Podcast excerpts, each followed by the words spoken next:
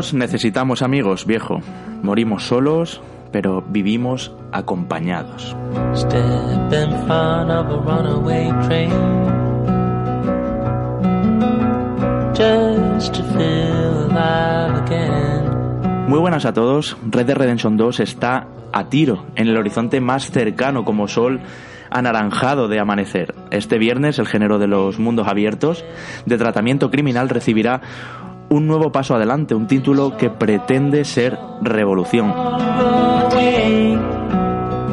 Seguro que muchos esperaríais esta semana el reconectados con la review a fondo de Red Dead Redemption 2, pero como sabéis que siempre abogamos por los análisis de la mejor calidad posible y con un buen puñado de horas de juego mucho más allá de haber llegado a los créditos, a los títulos de crédito, hemos optado, dada la envergadura e importancia capital de este juego y dadas las garantías que podéis tener todos, claro, eh, de adquirirlo este mismo viernes sin ningún lugar a dudas de su calidad o una bajada de precio temprana, como si pasan otros, pues os decía que hemos optado por posponer un poco más el programa análisis de Red de Redemption 2 a la semana que viene. De manera que os proponemos así también una review conjunta donde en los comentarios de este programa, especial Rockstar, nos podéis contar qué os está pareciendo a vosotros en cuanto le pongáis las manos encima y leeremos vuestras opiniones y valoraciones para que quede algo realmente enriquecido y plural en puntos de vista la semana que viene cuando sí hagamos ya, ya os digo, todo ese análisis a fondo. Manu Jimeno, bienvenido al Salvaje Oeste. Estamos ya ahí todos metidos en un juego que apunta a ser revolucionario, como decimos, pero aquí estamos en un programa especial donde vamos a ver de dónde viene todo esto, cuál es la trayectoria del estudio, cuáles son los grandes hitos de Rockstar. ¿Cómo estás, tío? ¿Qué tal, Javi? Pues eh, lo cierto es que esperamos que a la gente le, guste esta idea, ¿no? Que le guste la idea de, de un especial de Rockstar, repasando toda su historia, todos sus juegos, eh, poniendo especial énfasis, ¿no? Seguramente en, Red Dead Redemption, incluso en Red Dead Revolver, que ya sabéis que es el origen de todo esto, y eh, simplemente lanzar un mensaje, ahora que seguramente aquí sí que nos escucha mucha gente, y es que los análisis van a salir el, jueves, eh, ese día ya vais a, poder sufrir, entre comillas, spoilers por todas partes, vais a tener un montón de información, y desde aquí os recomendamos que mm, todo apunta, todo apunta a que va a ser un gran juego, ¿no? Yo creo que hay, hay títulos que, eh, que se confirmarán más adelante, ¿no? Cuando ya acabemos de jugarlo, pero que se nota que, estamos ante un título muy importante. Entonces, cuando esto ocurre, cuando todo el mundo siente que esto va a pasar, que, que vamos a tener un juego que desde luego va a ser bueno, lo que recomendamos siempre es que intentéis ver lo menos posible, intentéis leer lo menos posible y lleguéis eh, eh, con la mínima información al título, si ya tenéis muy claro que lo vais a comprar. De esa forma, yo creo que, la sorpresa que os vais a llevar es, eh, es todavía mayor, ¿no? es, es, un poco el objetivo. Hmm que perseguíamos antes, casi sin saberlo, cuando comprábamos aquellos juegos eh, con esa intuición, ¿no? Y luego en el momento lo metías en la consola y pasaban ya varias horas, la sorpresa era pues todavía más mayúscula, ¿no? Si cabe. Y además, por un motivo principal, los juegos de Rockstar tardan bastante en bajar de precio, sobre todo cuando vienen de la mano de un éxito en ventas que las previsiones todo apunta a que, desde luego, Red Redemption 2 va a ser uno de los títulos más vendidos de la actual generación. Y como ya visteis con GTA V, no son títulos que eh, bajen muy pronto de precio. ¿no? Así que si tenéis todos estos condicionantes muy claros, desde aquí os recomendamos eso: que si queréis Red Redemption 2, intentad no leer demasiado y, por supuesto, comprarlo desde el primer día para poder disfrutarlo como mm, esperemos nosotros tres poder, disfrutarlo. Sí, sí. Claro.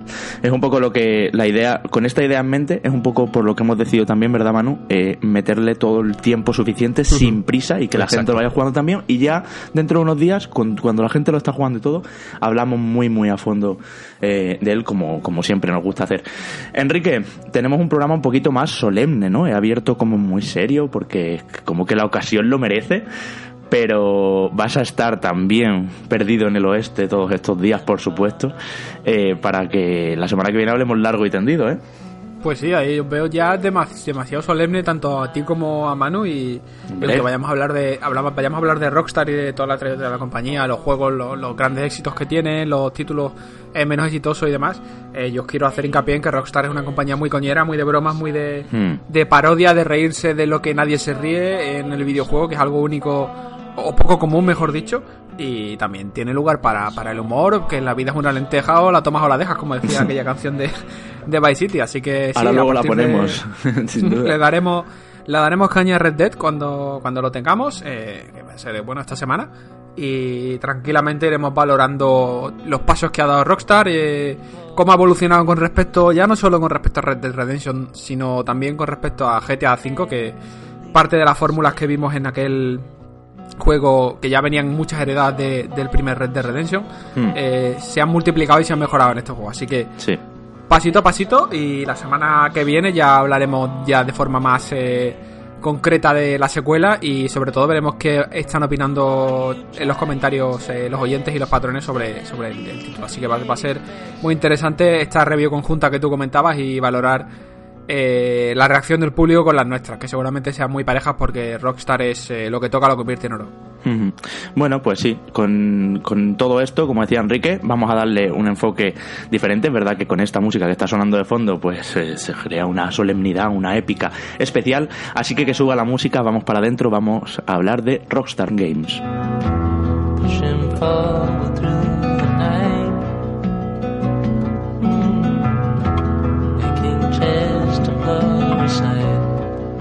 Uno de los estudios con más solera, uno de los estudios eh, que más eh, fans tiene, uno de los estudios con más dinero, uno de los estudios, como decía Enrique ahora, que hace oro todo lo que toca. Y uno de los estudios también que tiene cierta historia en los videojuegos más allá de GTA, de Red Dead y de las cuatro marcas que se dicen siempre. Es muy probable que en este programa os sorprendáis de títulos que no conocíais de esta compañía. E incluso es muy probable, y ya te voy dando paso al que queráis, Manu, por ejemplo, eh, que sepáis cómo fueron los inicios de una Rockstar que no empezó haciendo GTA, ni muchísimo menos. De hecho, una Rockstar que se llamaba de otra manera, ¿verdad?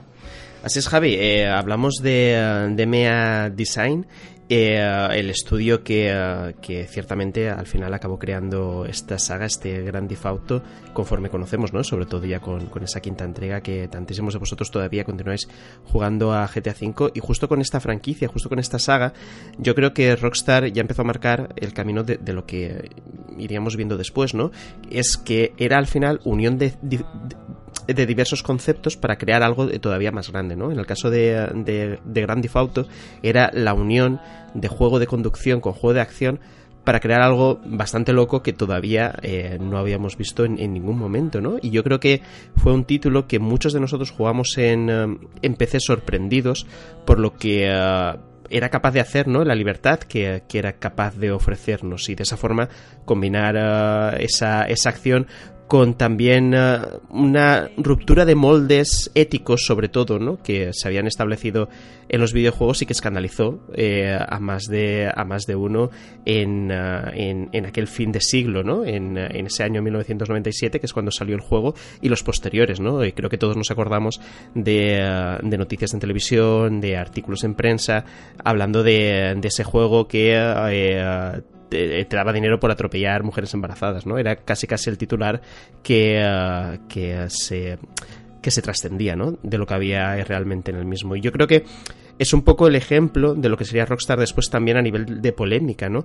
De cómo los medios más generalistas al final hicieron una publicidad que en ocasiones fue buena, eh, en el sentido de que eh, visibilizó mucho lo que iba a ser un, uh, un videojuego en los siguientes años y le di, y, dio a conocer al, potencial público en aquel entonces, ¿no? Que sabía, por supuesto, poner límites a lo que te propone un videojuego, que es lo mismo al final que te propone una película o un libro, ¿no? Que pueden ser violentos, pero tú tienes, evidentemente, eh, tus propias eh, barreras morales y éticas para no eh, traspasar esas líneas, ¿no? Y justo de esa forma nos llegó a, a todo el mundo y pudimos disfrutar desde entonces de, de un estudio, de una compañía y de una saga que nos daría bastantes sorpresas a lo largo de los años, no solo por lo que es la franquicia en sí, porque yo, por ejemplo, y lo diré, y eh, seguramente lo diré varias veces a lo largo de este programa, soy muy, muy fan de Red Dead Redemption y me gusta muchísimo más que GTA pero es que GTA te, ha dado unas cosas, sobre todo, ha, ofrecido unas cosas a la industria del videojuego y a los propios jugadores que desde luego, eh, justo por ese motivo, tienen una importancia máxima de apuntarte mano a nivel de a nivel de bueno tampoco queremos dar la chapa un poco con los datos históricos porque la verdad es que a nivel de documentación y de reportajes hay uno muy bueno tú mismo en tu época de la PS4 tenías uno por ahí realmente interesante sobre los orígenes de Rockstar. Es decir, que aunque hoy día se habla mucho, y con razón, eh, de los hermanos Hauser, que son dos, eh, eh, realmente la, fundación del estudio viene un poco de la mano también de otra persona, que es David Jones, que es uno de los que vio los orígenes de, no solo de la Rockstar, de esta de Media Design, sino también de, de la propia saga Grande Auto y de Lemis, que es otro de los proyectos en los que trabajó el equipo creativo original de, que, bueno, que los Lemmings, sí. Claro, que creó los cimientos de, Rockstar. En el caso de, de como digo, David Jones, eh, él termina pirándose de, de Rockstar y dejando de MA y se va a Rockstar. Y trabaja en un, estudio nuevo, Real Time Worms, que termina creando otra saga de mundo abierto eh, relativamente reciente que ha cumplido hace poco los 10 años, que es Crackdown. ¿vale? O sea que también fue, digamos, que se, se, se se configuró un poco como el sucesor futurista espiritual de, GTA. Después vimos que no podía llegar al nivel porque jugaban en ligas diferentes. Y después de esto también Jones creó All Points Bulletin o APB, que era una especie como de MMO eh, de mundo abierto eh, actual, lo que, se ha visto completamente abrumado por GTA Online, ¿vale? Hmm. Eh, a pesar de ser un concepto realmente parecido, porque lo que ofrecía APB en su momento no era más que lo que ofrece GTA Online, pero bueno, pasa lo mismo, juegan ligas completamente diferentes y al final Rockstar la que, la que se lleva el gato al agua. Yo hay una cosa que voy a valorar siempre a Rockstar, que por cierto eh, es un estudio norteamericano, como sabéis todos, casi todas sus sedes están allí, aunque también es verdad que aquí en Europa eh, tienen, por ejemplo, eh, Rockstar Internacional que están que están en Londres, ¿no? Y, se gestiona muchísimo desde allí, hemos estado muchas veces allí. El Lincoln también tiene otra, Javier. Sí, sí. En un pueblito pequeñito Aquí en Lincoln, el Reunido, tiene eh, por aportar datos aquí a los oyentes para que, que suelen traspasarse un poco, tiene eh, parte de, si no me equivoco, de testeo. Sea, lo que son los testing de los juegos de Rockstar se hacen, y localización, en Reino Unido, eso. ¿eh? Es verdad. Y luego también incluso en India tienen, Enrique. Es decir, es un estudio al final internacional total, ¿no? transversal que bueno lo que lo que intenta es tener una representación pues como pasa un poco con Ubisoft no una representación cultural también eh, bastante marcada en sus juegos. De hecho, por ejemplo, la serie Bully eh, está hecha por el equipo de Canadá, por lo que era antes mm, Rockstar Vancouver, que al final se ha quedado en Rockstar Toronto, se ha integrado ahí. Y a lo mejor, pues el mensaje exactamente de Bully es más canadiense, o de Canis Canemedit, que es como lo conocimos aquí, es más canadiense que, el que puedes encontrar en un GTA, ¿no? que es un juego pues eh, que refleja y se ríe mucho de sí mismo y de la cultura norteamericana que intenta reflejar, del capitalismo puro y de, y de las locuras un poco que se están viviendo. ¿no? Yo quiero, si queréis compañeros, que empecemos hablando, creo que directamente, de GTA, qué supone este juego, ya lo habéis eh, soltado un poco al principio. Creo que es una revolución, una forma de entender los mundos abiertos. Un juego donde eres un criminal que tiene que robar a punta de pistola coches y que tiene que ir de un sitio a otro atropellando a todo el que sin problema. No tiene que el objetivo no es, no es atropellar, pero que sin problema si atropellas a alguien. Además, a mí me parece muy curioso que en los tiempos donde todo estaba obsesionado con pues bueno, con los polígonos estaban empezando a llegar, eh, pues aquel 1998 en que sale el juego eh, se estaba empezando a hacer eh, pues mucha aventura en tercera persona y demás. De repente este título con una vista desde arriba, en perspectiva cenital total, hmm. eh, y con un planteamiento a priori un poco extraño. Yo me acuerdo la primera vez que jugué a GTA, que tengo que reconocer que no fue en su momento, no fue día uno, fue ya más avanzado, claro, en aquellos tiempos tenía yo 12 años. Pues que, joder, creo que cambió todo. Es que, es que se empezó a entender eh, la acción de otra manera. La conducción era muy particular. Era un juego muy arcade al final, pero como muy gamberrote también. Y un juego con mucho contenido, un juego con mucho detalle, porque esta es otra de las cosas de Rockstar, la obsesión por el detalle, ¿no? Hmm. Y yo creo que ya GTA 1 como que dibujó muy claramente todas las tablas de eso. Y de hecho, Javier, y, y, nos daría luego los, los escenarios que, eh, que, permitirían que aparecieran otros juegos, ¿no? Como es el caso de, Liberty City, Vice City y San Andreas, que al final eran una representación un poco ficticia, bueno, un poco bastante, de lo que sería en Nueva York, en Miami, San Francisco. Es decir, que, que, si lo vemos desde ese punto de vista, además, eh, es la madre del cordero en todos los sentidos y el punto de partida mediante el cual luego se, se crearían una cantidad de títulos que luego pasaremos a comentar, pero que cada uno de ellos aportaba cosas diferentes. Sí, en aquella época, si recordáis, estamos hablando del 97-98, Eh, y en el 99 es cuando se produce el lanzamiento de, la secuela de Grand Theft Auto 2, que ya sí que venía eh, consagrado por el conocimiento de la marca que tenían los jugadores. Y es cuando la saga empieza a coquetear un poco con lo prohibido o con lo o lo políticamente incorrecto. Y cuando ya, sobre todo con el 2, que empiezan ya a meter bandas eh, más. siempre teníamos bandas étnicas con, bueno, que si los asiáticos, que si los rusos, que si no sé qué.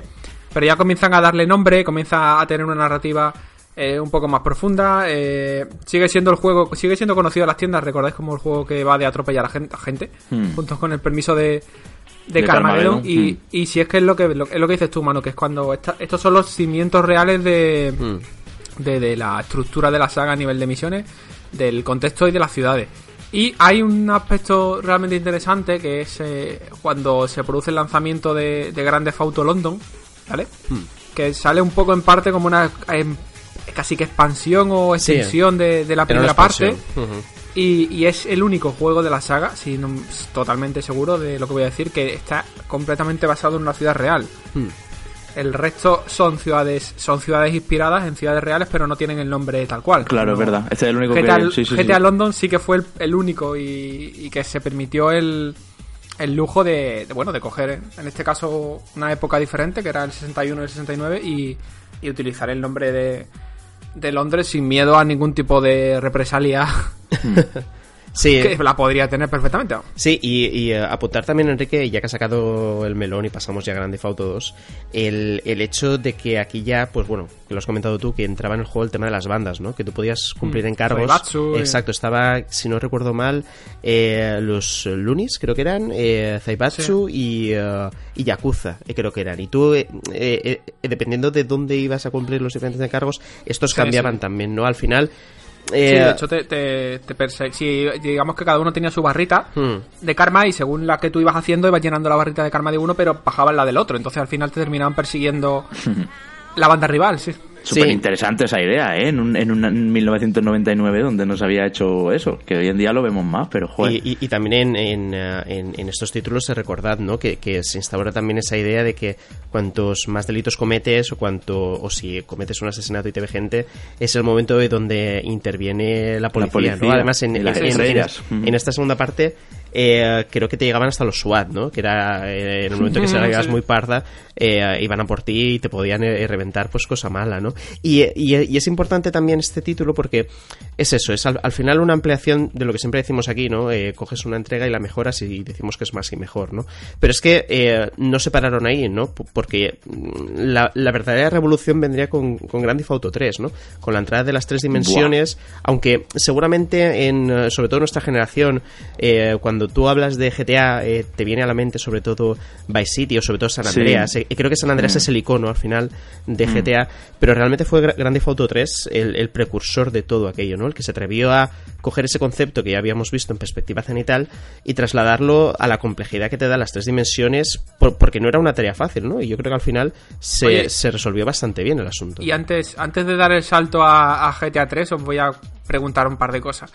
Eh, bueno, más que preguntar, la primera es eh, porque a mí me ha pasado de, jugar. Yo jugué a GTA en su momento y de hecho el 2 lo jugué con un colega porque era súper fan de la saga. Yo no lo era, fue el que me lo presentó. Que es lo típico, que tienes un amigo que se ha comprado un juego. Mira, el juego tan chulo te lo enseño y al final terminas enganchándote a la, a la saga. Pero con, el paso de los años he intentado poner el GTA 1 y, me, ha dado, me ha mareado. ¿Marea? Fíjate, no, sé muchísimo si, no, sé Si, si, es por la edad o por qué, pero. Hombre, yo tengo que decir una cosa. O sea, yo esto es una historia que cuento muchas veces. Cuando yo puse GTA 3, perdón, GTA 3 en mi PlayStation 2, sentí que había saltado una generación solo con un juego. Sí, sí. Y esto pasa muy pocas veces en la vida. Me pasó también con Half-Life 2, Enrique, que por cierto me lo dejaste tú, ya lo hemos contado alguna vez. Ahí siente, o sea, esa sensación de poner un juego y que acabas de avanzar una generación de mm. consolas entera y que esto es el futuro, en, muy pocas veces pasa. Y GTA 3 creo que lo hizo así. O sea, era una ciudad abierta, con gente por la calle, bueno, no mucha, ¿no? Era la tecnología de entonces. Y donde había un porrón de misiones que hacer. Obviamente se dibujaban ahí las misiones de recadero que luego tanto hemos visto que han martirizado al género sandbox criminal. Pero es que ellos fueron los que. No los que lo inventaron Porque cualquier MMO o lo que fuera, pues ya tendría esas misiones. Pero, las popularizaron. Mm. O sea, esa manera de llego, hablo con NPC, me hace un encargo porque necesita ayuda, lo resuelvo, que siempre era al final, eh, ve hasta aquí conduciendo, mata a este y vuelve con el dinero que le has quitado o algo así, ¿no? Eh, lo resuelvo y vuelvo a cobrar mi recompensa y a ir subiendo poco a poco mi reputación dentro de la liga criminal en la que me voy viendo con mi personaje. Eso, eso hay que dárselo a GTA. Es verdad que había otros juegos que lo hacían y demás, pero es que nunca se hizo tan popular. Y a mí GTA 3, ya os digo, es que me parece una revolución técnica en su momento, un juego incluso que luego se ha porteado hasta dispositivos móviles hmm. y está perfectamente diseñado y está medido al milímetro.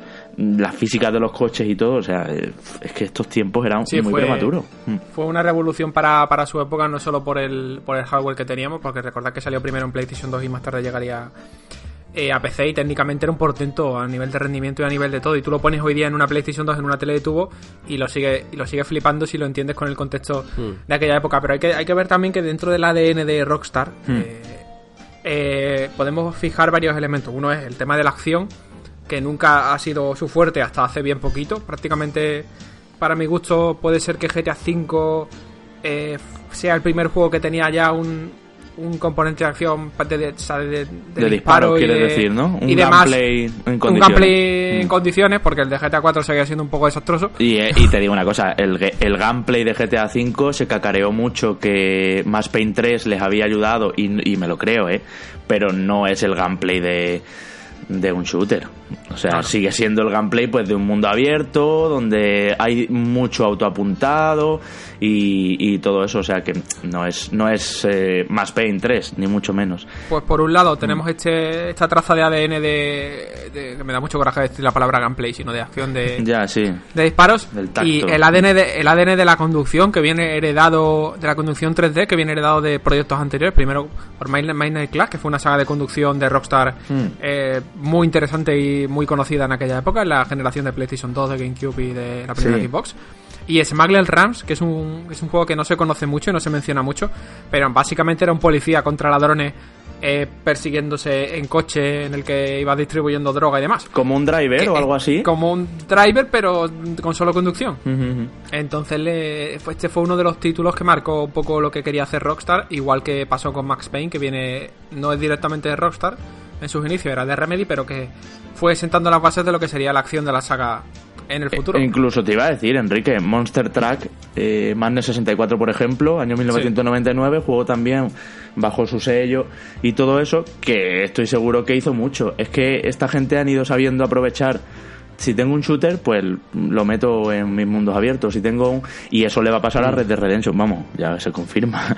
Red Dead Redemption 2 es un juego hecho, de hecho, este programa, la idea de este programa viene por eso, a base de coger todo lo que han aprendido durante todos los años que, que llevan en la brecha. Hmm. Y, aparte, chicos, ya que estáis haciendo un poco la retrospectiva de, todos estos títulos, ¿no? Del gran salto al final de Grand Theft Auto 2 al 3, eh, y recordar Oni también, un título que, seguramente hmm. muchos de los que nos están escuchando hayáis jugado, a lo mejor no tantos eh, como yo realmente creo, y que exploraba también las posibilidades de, la tercera persona eh, en, estos juegos, ¿no? Mezclado con la acción. Además, como curiosidad, creo que fue Bungie quien desarrollaba este título, y, y yo me acuerdo en aquel entonces que, me lo compré simplemente por la portada, ¿no?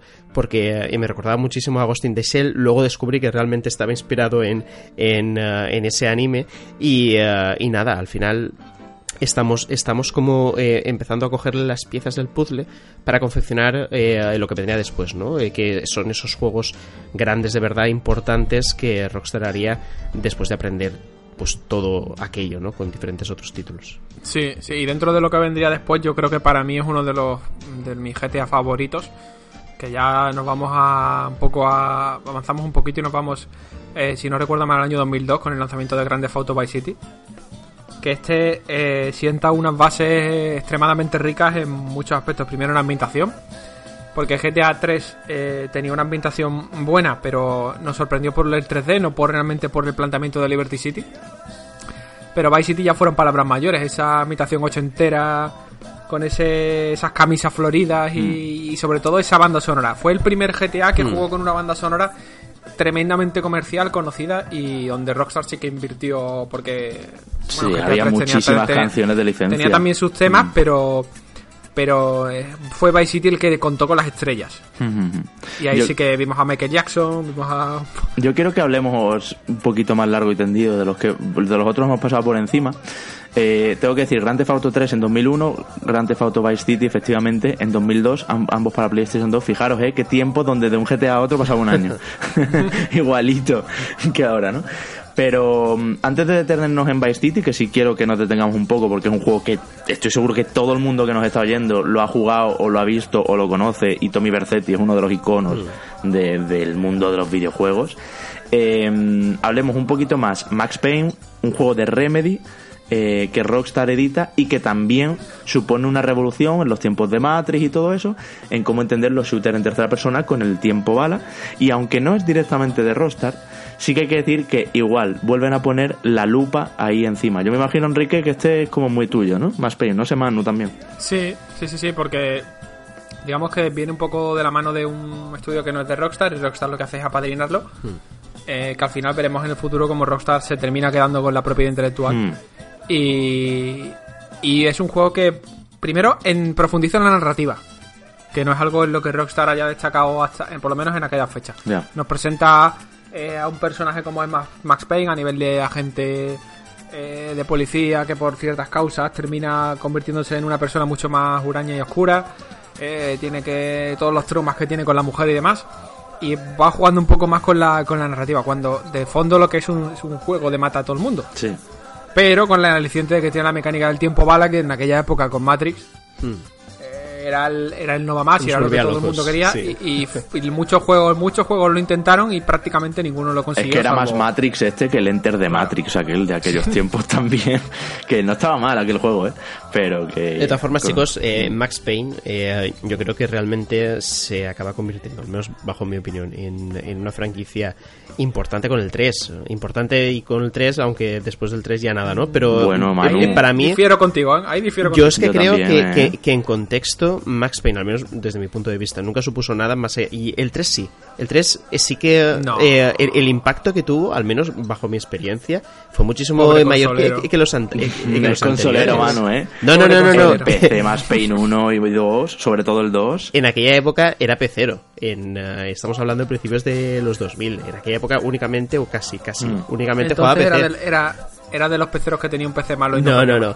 Pero el, el, nivel de calidad, el nivel de calidad eh, que luego haría marca de la casa Rockstar, yo creo que no lo consigue ni con el 1 ni con el 2. o sea, con el 3. Porque eran, pero porque el 3 eran, es de Rockstar. eran otros tiempos, otra tecnología, el 3 es de Rockstar. No, no, no, no, no. Pero en contexto, es decir, hablando en contexto, y yo creo que el 3, en cuanto a narrativa, en cuanto a, a, simplemente los planos eh, que en, en, los que se, movía la cámara, el, el gameplay en aquel entonces, creo que todavía eh, tengo la sensación de que no he jugado a, ningún título en tercera persona que tenga un gameplay tan exquisito pues como Max Payne 3. Eso es verdad. Ya, que, ya que has dicho lo del Max Payne 3, aunque vamos a dar un salto al futuro, os voy a hacer una confesión.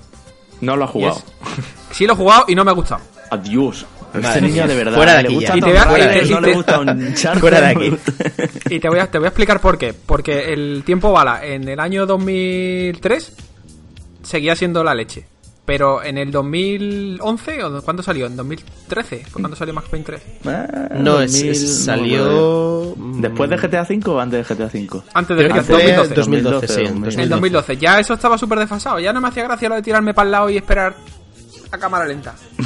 Pero en, en, en, aquel entonces, en aquel entonces eh, yo creo que al menos en, tercera persona no era tan común. Ten en cuenta que al final apareció en un contexto en el que estaba muy popularizado los first person shooter, que era la época dorada de los first person shooter, todo era first person shooter y eh, era eh, casi casi como un soplo de aire fresco por por la variedad que suponía, porque tenías la opción de cogerte Max Payne 3, jugar a un third person shooter eh, de excelente calidad y luego además pues tenías el tiempo barato y a mí me molaba. Eh, pero eso, Yo al voy final, a decir una cosa. analiza un contexto que para mí supuso un impacto mucho más grande, así como a lo mejor me dices, mira, eh, con respecto a, a, GTA, coincido contigo Enrique, para mí Vice City me supuso en contexto un impacto mucho más grande que GTA V.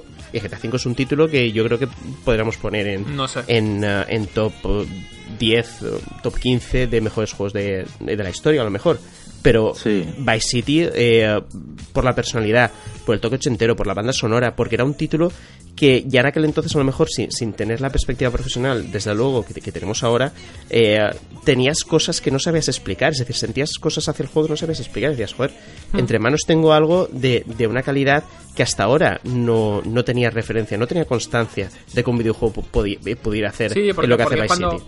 Es que también otra cosa, primero la, la calidad musical, la licencia, el salto eh, ambiental, cómo crean una ciudad que no es contemporánea, pero que, Mm. que- y que aunque muchos de los que lo jugamos en su momento habíamos nacido en los 80, pero no habíamos vivido Claro. como tal aquella aquel ambiente. Sí, O sea, lo recordaba series como. Miami Vice y todo eso. Claro, Mm. pero todas esas referencias cinematográficas, aquellos personajes paródicos, eh, como Tony Versetti no era más que una versión digital de Tony Montana. Sí. O sea, que Pero todas esas misiones mm, con cliché, aquello dio, sentó unas bases increíbles que, que nos encantaron y que ya veríamos cómo se multiplicaban con San Andreas, ¿eh? Súper carismático eh, Vice City. A mí me parece el que más, de hecho, más que San Andreas, que entiendo que fue más referente y vendió más o lo que sea.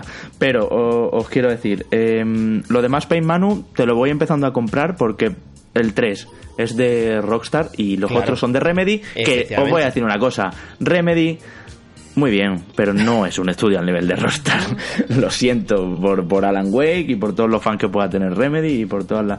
Pero, pero es que cuando lo cogió Rockstar, esta marca, y hizo Max Payne 3, le metió una serie de billetes y de dinero ahí que lo convirtió en una superproducción que el 1 y el 2, pues bueno, en su momento habían sentado bases de algunas cosas y de del tiempo bala y del buen gameplay, pero que no habían llegado. Y ahora, volviendo ya a Vice City, ya nos vamos enredando. No sé si os pasó, a mí Vice City es una cosa que nunca me olvidaré tampoco en mi vida. Y es que es un juego que me rompió los esquemas por su estructura. Es un juego donde las primeras horas, esto ya no es spoiler, esto ya, ya está bien, ¿no? Ya habréis jugado todo el mundo a City. las primeras horas estás ahí haciendo recadeo absoluto a un Mindundi y de repente, bastante pronto, te haces con una pedazo de mansión en la isla central de Miami. O sea, a mí eso me dejó loquísimo. Porque sí que es verdad que luego puedes ir adquiriendo, eh, que si la discoteca, que si no sé qué, pero la mansión, la mansión la coges muy pronto en el juego. Yo me pensé que eso sería, vamos, yo pasaba por la mansión, veía que estaba en venta y es como, "Pua, esto no lo voy a conseguir hasta el final del juego, será como el final, ¿no? Bercetti ya tiene una mansión aquí en la isla de Que de, superlujo. hecho, de hecho, el final es en la mansión. Sí, bueno, al final es la mansión, claro, obviamente en una referencia a Scarface, pero, pero que la, la consigue muy pronto. Y en esa mansión, en el garaje, hay un cochazo aparcado. Y hay una lancha detrás, ¿os acordáis? En el embarcadero este que hay detrás, que salías disparado con la lancha a cualquier encargo, a cualquier misión. Todo, todo eso hace que para mí el juego me rompiera los esquemas Claro. de narrativa Sí, sí. y la estructura que me esperaría. Yo esperaba pues ir ascendiendo poco a poco, no sé qué, no que a las cuatro horas ya, no sé, cuatro horas por decir, no me acuerdo cuánto era, a las cuatro o cinco horas ya tenías la mansión. un poquito más. Mm, Y luego había otra cosa también muy característica de este juego y era el blur ese que tenía cuando giraban la Mm, sí, cámara. ¿verdad? Estaba todo súper borroso en Vice City, en todas las versiones, ¿eh? Era como parte de- del motor gráfico, que no hemos hablado de motores gráficos, pero ahora entramos en ello. Parte del, del- del- de la identidad del motor gráfico que usaban ellos. Y, Hmm. Es que, y eh, cómo se desprendían los billetes cuando matabas a alguien, además de sangre, salían como billetes. con- Era cuando todo era, cuando todo era muy arcade y menos realista. Sí, todo, los billetes tenían un aura verde alrededor que la han mantenido, ¿eh? Hasta en GTA V son así, pero Que fue, Mm. ya por, por apuntarte otra cosa que había, creo que GTA Vice City, eh, por lo menos de, lo, de la línea principal, fue el último que, que incorporó, no sé si estaba en San Andreas, pero yo juraría que no, las, ¿os acordáis de las masacres? Las masacres, Sí. claro. A- aquel han objeto- el aquel 5. objeto- Mm.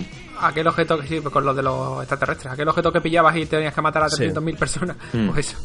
Era un juego de hacer el loco, de hacer el cabra, o sea, clarísimo. Y, y- más y que al el 3. final, al, al- al final tenía ciertos matices que lo hacían eh, también importante. Por ejemplo, al final, eh, GTA, eh, tú lo has dicho antes, Javi, tenía una estructura muy sencilla, entre, comi- entre comillas, ¿no? Que eh, si nos remontamos a los primeros era ve a este sitio, mata a estos, eh, roba el dinero y vuelve.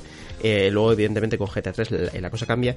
Y en Vice City lo que cambia es incluso que hay ciertas misiones que te piden que los asesinatos lo- los hagas de una forma muy determinada, ¿no? También eso Mm. se relaciona con el arsenal de armas que tenías. Es Sí. decir, es como que se le da un valor argumental y narrativo muy importante, ¿no? A, todos estos conceptos jugables. Y poniendo trampas, me acuerdo alguna que decía, te tienes que esperar a que pase el coche por aquí para que le explote una bomba que lleva, una bomba mm. lapa que lleva debajo, no sé qué. Cosas así como, sí, que no era llega y dispararle a la cabeza. Exacto. Entonces, eh, unes esto con lo que habíamos comentado del carisma de los años 80, de una personalización que también aumentaba, porque eh, la personalización de Tommy Versetti eh, era mucho mayor que la de Cloud en, en, el anterior. Y, mm. Luego, una paleta de colores que yo es lo que creo que al final se nos acaba quedando en las retinas. esa paleta de, de, colores azules, rosas. Exacto. Los neones.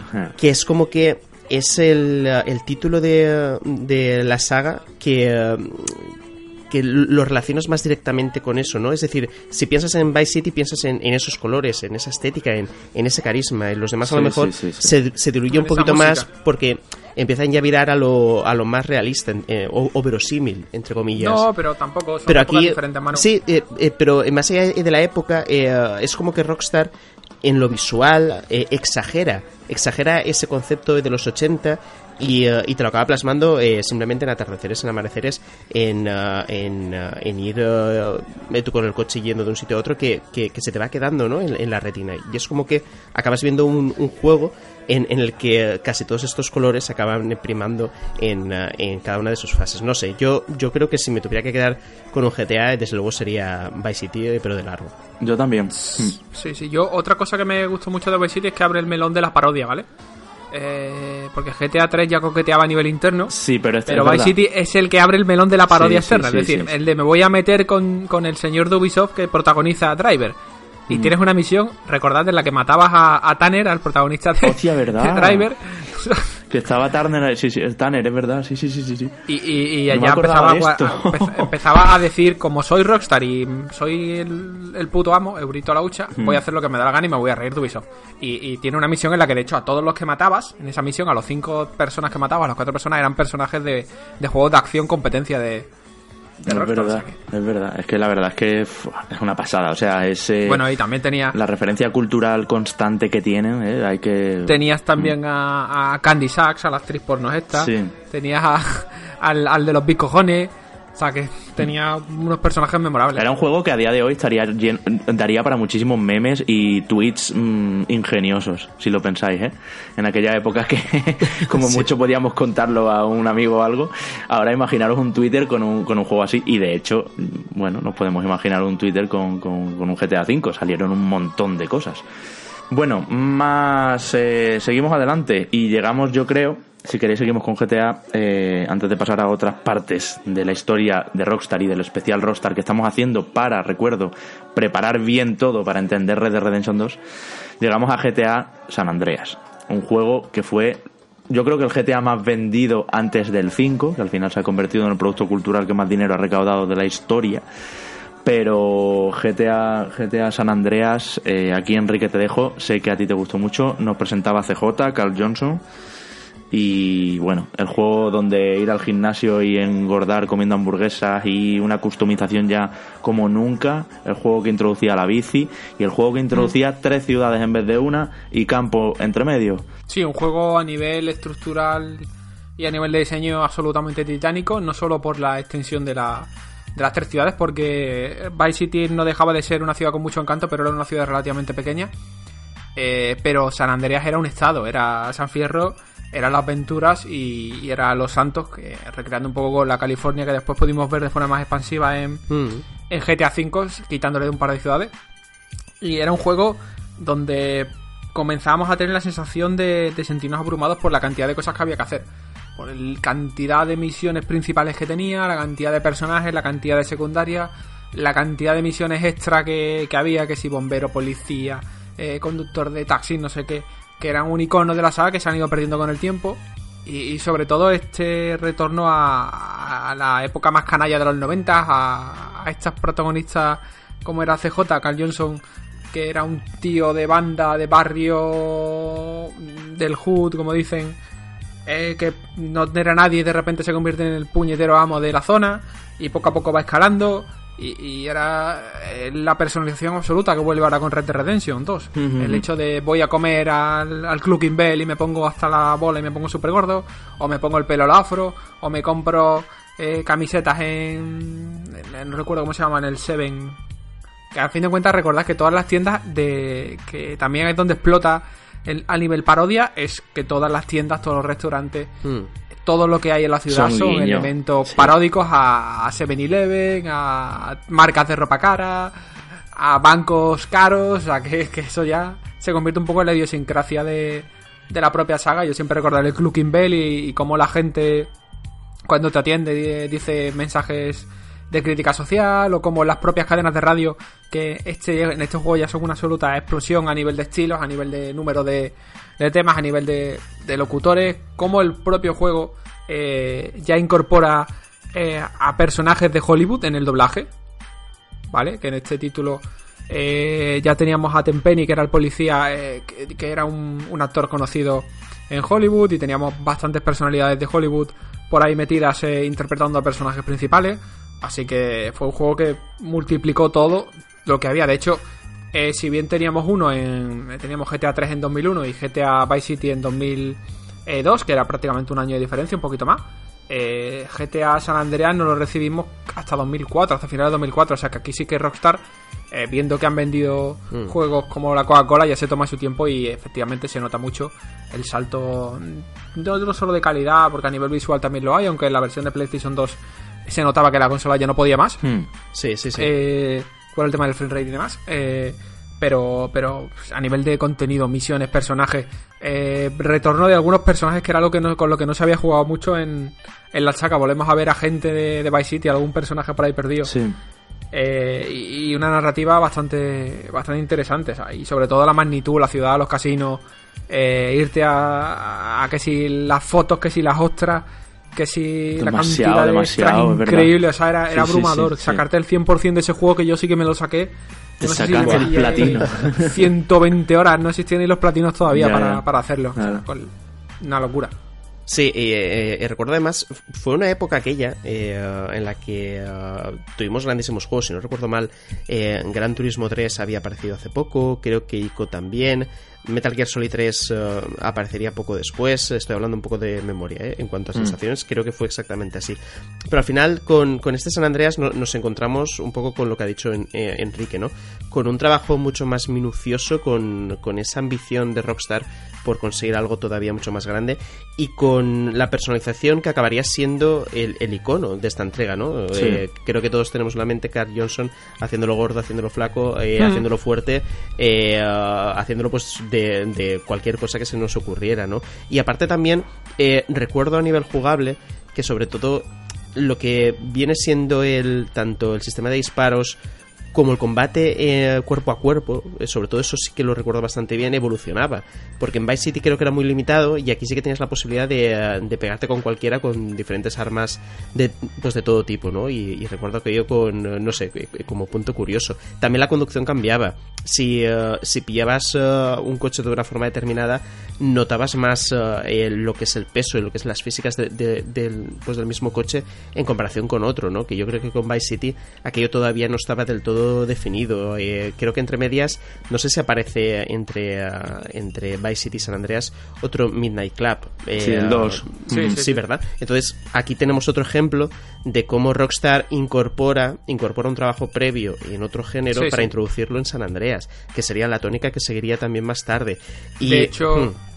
De hecho, Manu, a nivel de conducción, recordáis que San Andreas tuvo, porque Vice City tenía sus misiones de carrera, que son un hmm. icono dentro de la saga, pero San Andreas fue el que ya tuvo misiones de carrera tochas, de, de, una ciudad a otra y por mitad del campo con los quad y demás, y, ahí sí que se de carrera mucho la mano de... Sí, sí, sí, totalmente.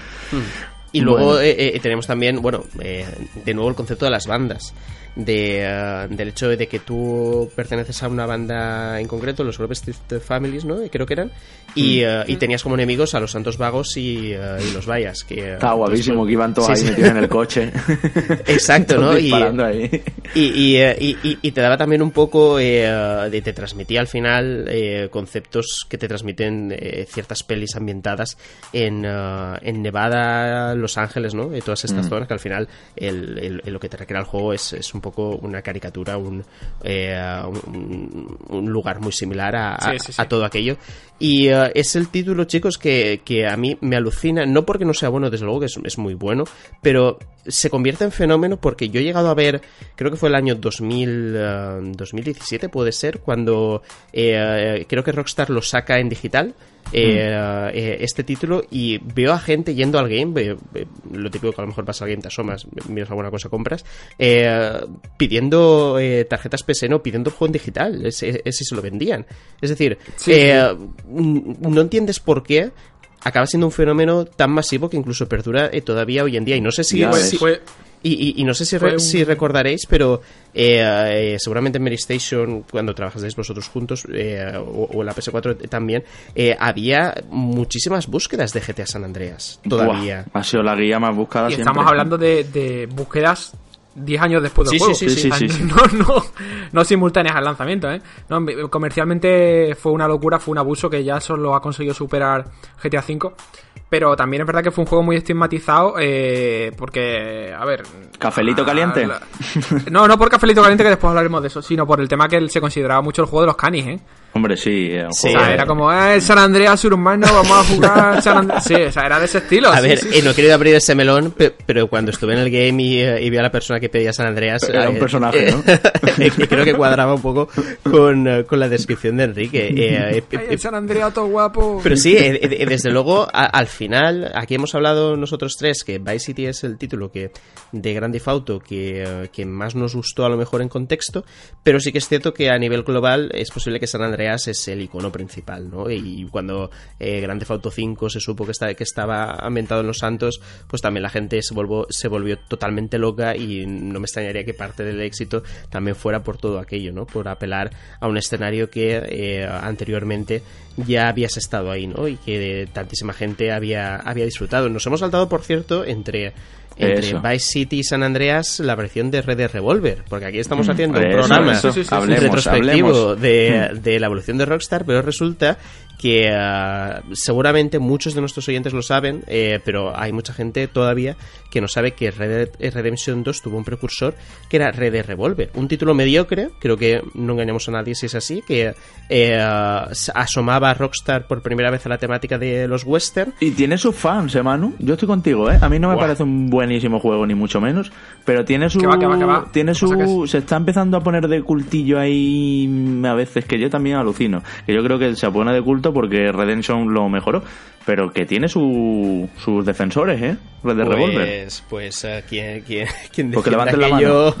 pues, pues, tiene un problema o tiene dos. No, no, a ver, tiene defensores porque lo que hace es crear una propiedad intelectual nueva y, la propiedad intelectual la aprovecha de forma magistral Rockstar después que perfectamente pues, precisamente a todos estos defensores tendríamos que agradecerle que hoy exista lo que va a llegar el viernes hmm. a las tiendas porque si no fuera por ello Rockstar hubiese tirado la basura la propiedad intelectual, como ha pasado con otras. Sí.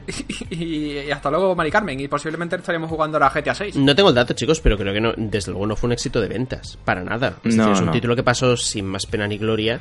Eh, que muchos no jugamos en su momento, que lo jugaríamos más tarde, eh, después de, Redemption, ¿no? Que yo quería saber exactamente qué era aquello. Yo ni, ni, haberlo visto en aquel entonces en, Pero que yo en las estanterías. O sea. Se nota, se nota Manu, claro, claro. Y además se nota que yo, Rostar mismo, lo quiero olvidar porque cuando anunciaron Red Dead, o sea, cuando anunciaron un nuevo Red Dead, si te acuerdas, trabajábamos juntos tú y yo, y estábamos valorando cómo se llamaría, porque el 1 era Revolver, el 2 Redemption y el 3 mm, Whatever.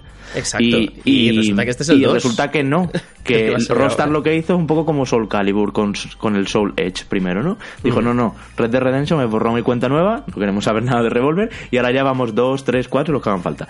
Pero, pero fue un poco así lo que, lo que pasó y ellos saben que este juego no estuvo al nivel que sí eh, hizo ya Redemption luego. Sí, sí, y eh, por eso al final creo que lo, importante es, eh, es, la mención. Sí que es cierto, si no me falla la memoria, que fue una época en la que aparecieron, empezaron a aparecer ciertos títulos western. Como Carlos Juárez. Eso voy a decir. Carlos Juárez creo que nace también muy cerca, no sé si el mismo año o un año antes que, Pegadito, de Revolver, y es el primer acercamiento así, mm, entre comillas, potente que se hace que se hace los westerns y al final creo que quedó en una anécdota que rescataría, eh, menos mal, Rockstar para lo que vendría luego, que, ya hablaremos eh, después, que sería Red Dead Redemption, que yo creo que es el referente principal. No hay un, título, un, videojuego ambientado en el western que sea tan bueno ni se le acerque a Red Dead Redemption, ¿no? Que, todavía más el mérito. Es decir, mira, de un título que pasó sin pena ni gloria, eh, nos hemos sacado al final eh, una, una, franquicia, una saga, que a partir de este 2 se confirma como saga, que es muy valorada y muy querida por un montón de usuarios. Pero no me quiero adelantar. Eh, después de San Andreas, chicos, ¿cuál diríais vosotros que es el, el, el, granito de Rockstar? Yo creo que antes de San Andreas hay que mencionar otra obra eh, importante que es Manhunt. Manhunt, 2003, es verdad, que no se nos pase si seguimos 2003, eh, otro, un título bastante canalla dentro del propio ecosistema de Rockstar. Eh, donde vas de matar a gente, básicamente. Canalla, y más que canalla, hasta un punto de mal gusto, ¿eh? O sea, quiero decir, Manhunt, la leoparda. Eh... Que fue polémico, pero el que fue muy polémico fue la secuela. O sea que... Sí, el 2, es verdad. Pero mm, no entiendo tampoco por qué, porque igual de, de Becerro era el 1 que el 2, ¿no? O me estoy equivocando. Quiero decir, en ambos. Mm, era lo mismo, solo que el 1 ya sabías que era, era muy Becerro y del 2 no te podías esperar nada bueno.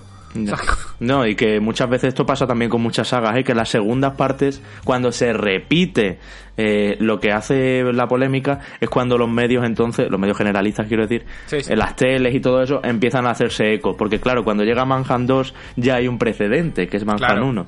Y esto ha pasado también con muchas otras series polémicas. Bueno, juego de escapar de una prisión, ¿no? Si no me equivoco, y ir cargándose a sangre fría y mm, de maneras muy salvajes a todo el que se te cruzara por delante con, con grabaciones en las cámaras de seguridad, que era como se veían las ejecuciones y bueno, la violencia por la violencia. Tengo que decir que la violencia es algo que ha gustado mucho a Rockstar, ¿eh? Siempre. También, seamos honestos, o sea, quiero decir, es un estudio donde sus juegos no son precisamente mmm, Banjo Kazooie.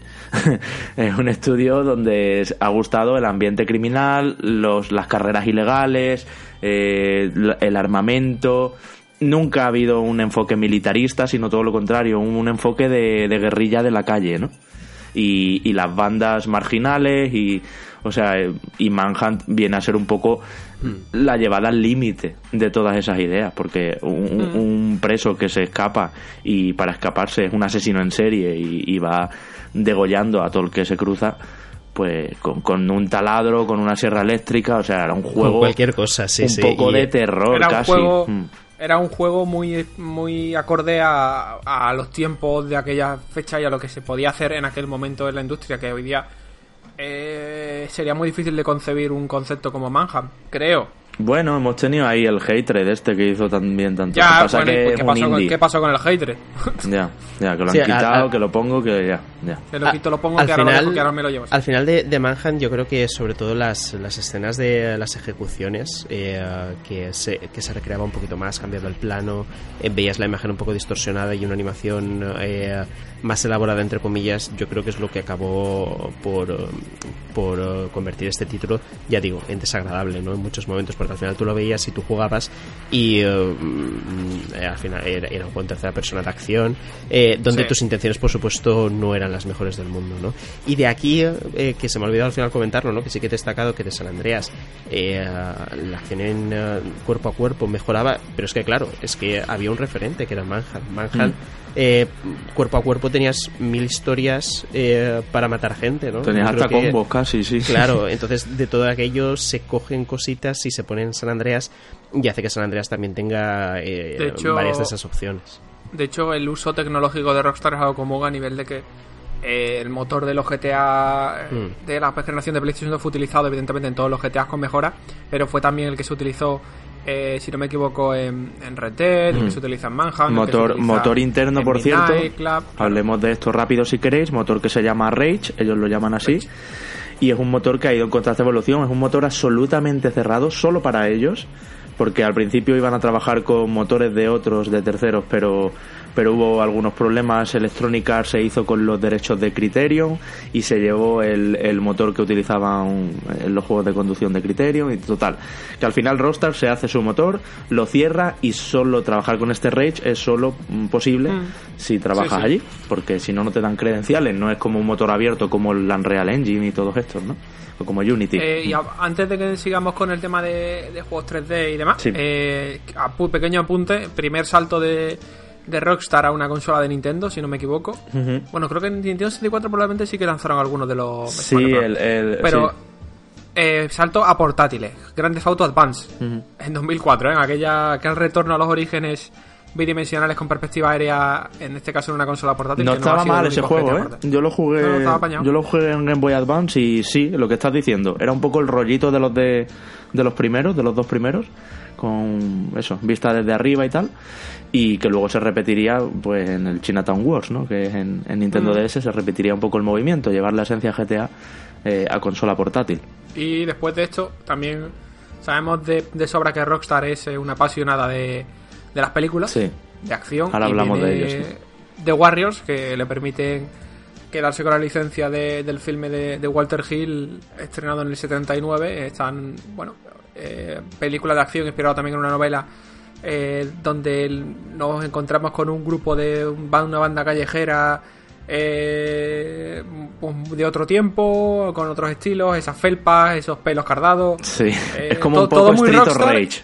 Street of Rage pero en 3D. Sí, todo muy rockstar y, y todo muy, muy de acción cara a cara, cuerpo a cuerpo, combate y demás. A mí este juego me parece Y- regular, también os lo digo, ¿eh? Este de Warriors creo que no está al nivel altísimo que, que sí están otras producciones de, de Rockstar. Y Enrique, ahora que hablas de cine, perdona que te vaya interrumpiendo, se han llevado la se han llevado la licencia de algunas películas de acción, como decías, también desde Italian Job, ¿os acordáis? Mm. Claro, obviamente, eh, manejaban perfectamente los GTA y en los universos criminales, pues pues qué mejor que, que esa marca y luego en el futuro vendrían otras también. Y lo que vendría ya de forma inmediata, que esto seguro que Manu lo recuerda muy bien, el lograzo técnico que fue meter un GTA en una consola portátil, un GTA 3D ¿eh? con PSP, con ese Liberty City Stories que nos dejó a todos con el culo pelado Mm. de cómo se veía, lo bien que se veía y que era prácticamente la sensación era la misma que tenemos ahora con Switch, Mm. de decir voy a jugar a Diablo 3 en una portátil Bueno, o voy a jugar a un Zelda en una portátil, Diablo 3. pues aquello aquello fue lo que pasó, tengo un GTA de los grandes en portátil. Sí. Sí, fue un acercamiento que, eh, que de hecho sorprendió. Ya empezó a sorprender que Rockstar se asomara de esa manera a una portátil como PSP, pero bueno, recordemos también que PSP tuvo muchísimo más éxito que, que Vita tendría eh, años después. Y, eh, y desde luego, mm, aquí también empezamos a ver que cuando Rockstar trabaja con su marca principal, que es, eh, que es Grand Theft Auto, no hay eh, el, el hecho de que estés en una plataforma u otra yo creo que no te va a justificar nunca que un título baje de calidad. Y, eh, y aquí con Liberty City Stories eh, se aprecia que tú tengas en en una portátil tan limitada como PSP, tan limitada sobre todo por el manejo. Yo PSP, no sé si recordaréis chicos, pero la ausencia de stick derecho para, Sí, para sí. la libertad de movimiento era Sí. el horror. Era el Mm. horror sobre todo porque te obligaba a que la cámara la tuvieras que mover con L1 y R1. Entonces aqu- aquello, aquello era un problema, pero bueno, eh, sin embargo, eh, su- eh, PSP acaba teniendo eh, con, con este título un, un sandbox a la altura y un sandbox que se acabaría convirtiendo, creo yo, en uno de los mejores títulos de PSP, para mí junto a Kingdom Hearts Birth by Sleep. Mm, Y Vice City Stories, que donde y Vice City, efe- efectivamente, también, también, que vendría después. Pero eso, mm, que si hacemos un poco de retrospectiva también, en el caso de PSP, encontramos ahí títulos, chicos, de, de una factura y de una calidad impresionante. Sí. Sí, ya por alusiones Vice City Stories que fue mejoró mucho la parte técnica, aquello era brutal, como lo fluido que iba con respecto al salto de Liberty City Stories y volvemos un poco a la ambientación años antes, este era en los 70, a finales de los 70. eh, y me gustó mucho porque ha- hecho- hacía hizo algo que Rockstar no ha seguido practicándolo, que es conectar los juegos entre sí. En este caso Vice City Stories era una igual que el Liberty City Stories era una precuela entre comillas de GTA 3. Eh, Vice City Stories era una precuela eh, de, de Vice City y en él conocíamos a personajes que ya hemos visto en Vice City. Veíamos como algunos habían ascendido un montón en- a, a la posición. Eh, tenía un personaje que era el hermano de Lance Vance eh, como protagonista bastante bien llevado y sobre todo técnicamente era un portento, o sea, Bueno, y más cosillas que salían por ahí por esos años, pues ya estaba My Night Club 3, eh, David Edition y todo eso, ahí 2005, 2006, mientras los juegos de PSP. Y chicos, en 2006 llega la rareza de Rockstar, un juego la, del que la rareza de que to- todo el mundo esperaba que anunciaran GTA 4, ¿eh? Sí, ¿no? Eh, Yo no me acuerdo cómo fue esto a nivel informativo, Enrique, a ver si me recuerdas un poco la memoria, pero estamos hablando de Table Tennis, Rockstar Games Presents Table Tennis, así se llamaba completo, Sí. su nombre completo, un juego de ping-pong, hola. y, Sí. y de repente rompen con, con, con, con todo lo que habían estado haciendo. Supongo que esto sería un caprichito de algún equipo, de algún departamento, de alguna cosa así, y resulta encima que son un juegazo. Que, que es un juego muy, muy bien valorado. Y, De hecho. Javi, el primero que fue un juegazo porque posiblemente como juego de ping-pong sea uno de los mejores juegos de ping-pong de la historia. Tampoco hay mucho que haya muchos, ¿vale? pero es que incluso pero, como juego de pero es que si me lo comparas, si me lo comparas con los juegos de tenis que, que- que han salido este año, Mm. Sigue siendo muy superior, ¿eh? Sí, Estamos sí. hablando de un juego de 2006. Sí. por físicas de pelota, por, por comportamientos, inercias, golpes. Entonces, este título nace, no, no recuerdo exactamente, pero seguramente naz- nazca de a partir de un capricho, como bien dice, pero nace también como una prueba técnica del motor eh, de nueva generación de Rockstar, del Rage evolucionado. Ajá. Y, eh, y al fin de cuentas yo creo que con- alguien en el estudio diría, ¿con qué lo probamos? Venga, vamos a hacer un minijuego de ping-pong, no sé qué. Y al final se, un minijuego se vinieron que, arriba. que se vinieron arriba y fue un juego completo que valía su, su precio completo, vamos. Es que eh, eh, eh, desde, la- desde las físicas hasta el diseño de los jugadores es que era impresionante. Es decir, eh, no sé qué pasó exactamente, cuál es la intrahistoria eh, de, de Rockstar. A lo mejor es eso, ¿no? Que lo habéis visto y no sé si habéis ido alguna vez a, a uno de los estudios de Rockstar, pero tienen Sí. ahí un montón de cosas para, para pasar el tiempo, ¿no? Porque pasan muchísimas horas ahí desarrollando sus títulos y, y no sé, a lo mejor sería algo así, ¿no? Oye, ¿y por qué no en lugar de jugar aquí al ping-pong eh, hacemos un videojuego y a lo mejor saldría algo así. Y ya chicos, si, os dais cuenta, nos estamos ya acercando al, al final de la generación. Eh, bueno, acercando, sí, estamos ya justo en el, en el final de esa generación. Eh, con Bully, Canis Canemedit, eh, Enrique, tú de este título creo que sabes eh, algo más que nosotros, ¿no? Yo he de confesar que nunca me atrajo la idea. Todavía a día de hoy no entiendo eh, que también haya hay mucho fan nostálgico de este título. No, no, no es una temática que me llame desde luego la atención, pero que es recordado por muchos y que muchos ya están pidiendo eh, una secuela, ¿no? Que el próximo título de Rockstar sea un, un Bully 2. Yo creo que va a ser lo próximo Bully 2, así os lo digo. Sí, de hecho, de hecho se, bueno, resultó es muy polémico. Primero partiendo por el nombre, que significa acoso escolar, y segundo que por bueno, por todo este este parafernalia de convertirte en un matón, de ver situaciones en las que eh, ves a niños abusando de otros niños, a profesores teniendo actitudes altivas con con alumnos y demás, eh, todo en un campo muy muy privado, muy muy de postureo De absoluto de sí. niños con uniforme Sí. de élite Mm. pero donde realmente estaban todos súper podridos. Y Jimmy Hawkins era un protagonista.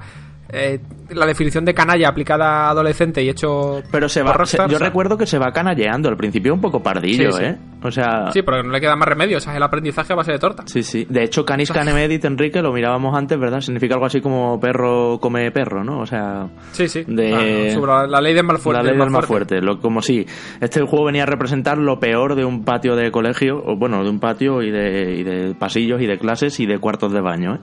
Em, pues eso, en una escuela, como dice Enrique, una escuela privada, eh, de cierto nivel adquisitivo y donde lo que había era pues una fauna. Una fauna horrible que Mm. por desgracia la sigue habiendo en muchos colegios.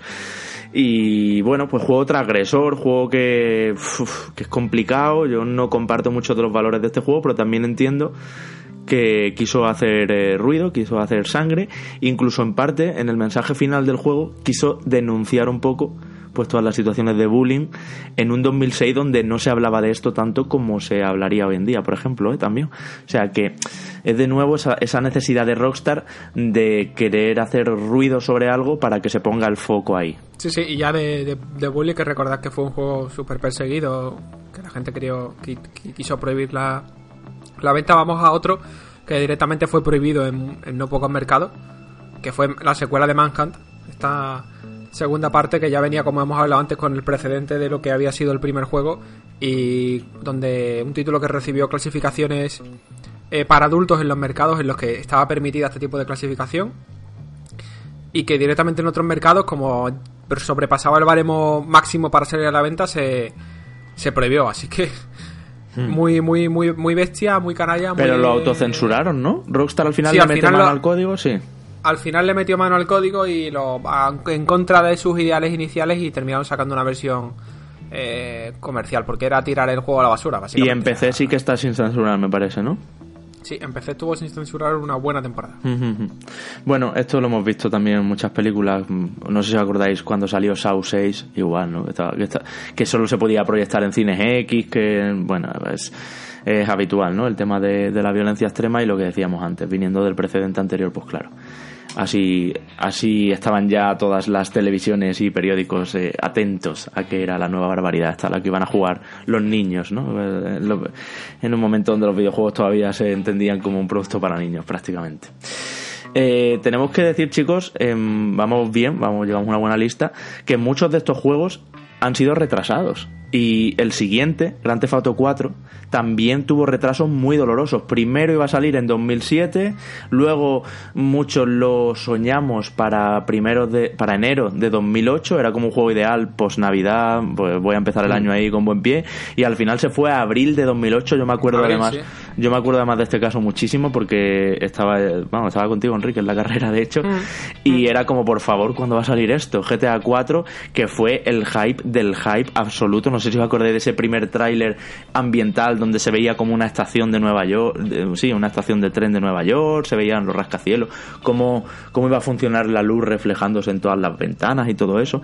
Y, era un, disparate técnico. Era el primer GTA de esa generación y además un GTA que por primera vez digamos, iba a centrarse mucho en la historia, algo que antes pues no habían cuidado tanto un disparate técnico y sobre todo un cambio de tercio radical para, para Rockstar a nivel de tono. En este caso, eh, Nico Bellic, inmigrante eh, que llega a Estados Unidos en busca del sueño americano y se encuentra pues todo lo contrario. Ah, viene huyendo de una guerra y termina encontrándose una guerra mm, no tan visceral, pero sí igualmente de profunda y de cabrona. Como es la, guerra en estas cloacas que hay a nivel mafioso hmm. en Liberty City. Y un juego revolucionario a nivel técnico, un título eh, que no gustó a todo el mundo, ¿eh? por la ambientación, mm. por la oscuridad, mm. por el tono de sus personajes y de su historia. Aquí sí que Rockstar eh, el juego vendió un montón y triunfó mucho, pero, pero no, no terminó de calar tanto como Vice City o como San Andreas. Y, un título que después deriva en dos expansiones brutales de la historia, como son The Los Amdam y The Ballad of the Gay Tony. Que la primera ya sabéis que va de la mano de un grupo de moteros mm. y cambia completamente el tercio y la ambientación de, del juego original y la segunda eh, va de un club de discoteca. Sí, sí, totalmente. O sea, del, del, dueño de, un, de, una discoteca. Entonces, volvemos un poco a tener ese rollo ochentero y ese rollo motero que tanto nos gustaba de, de GTA 3 y de, y de San Andrés de Vice City. Y son expansiones que además fueron muy polémicas, entre comillas, porque firmaron exclusividad a Microsoft. Las tuvo durante bastante tiempo en exclusiva a 360 y ya casi que y además también eso fue lo del tatuaje del E3 no, no sí eso fue, lo del, tatuaje. ¿no? lo del tatuaje de Peter Moore y, y, también voy a a crear un poco y es que han sido las últimas expansiones de, de para un jugador de historia de la saga GTA Las únicas que ha tenido que han sido buenísimas y, y es una pena porque GTA V podía haber tenido otra ya para expandirlo. De hecho, eh, aunque Rockstar ha dicho por activo y por pasiva que ellos oficialmente nunca han hablado de expansiones de GTA de GTA V, pero creo recordar que si tiramos de meroteca alguna mención sí que vemos. Y, bueno, se han quedado en el tintero por culpa de GTA Online.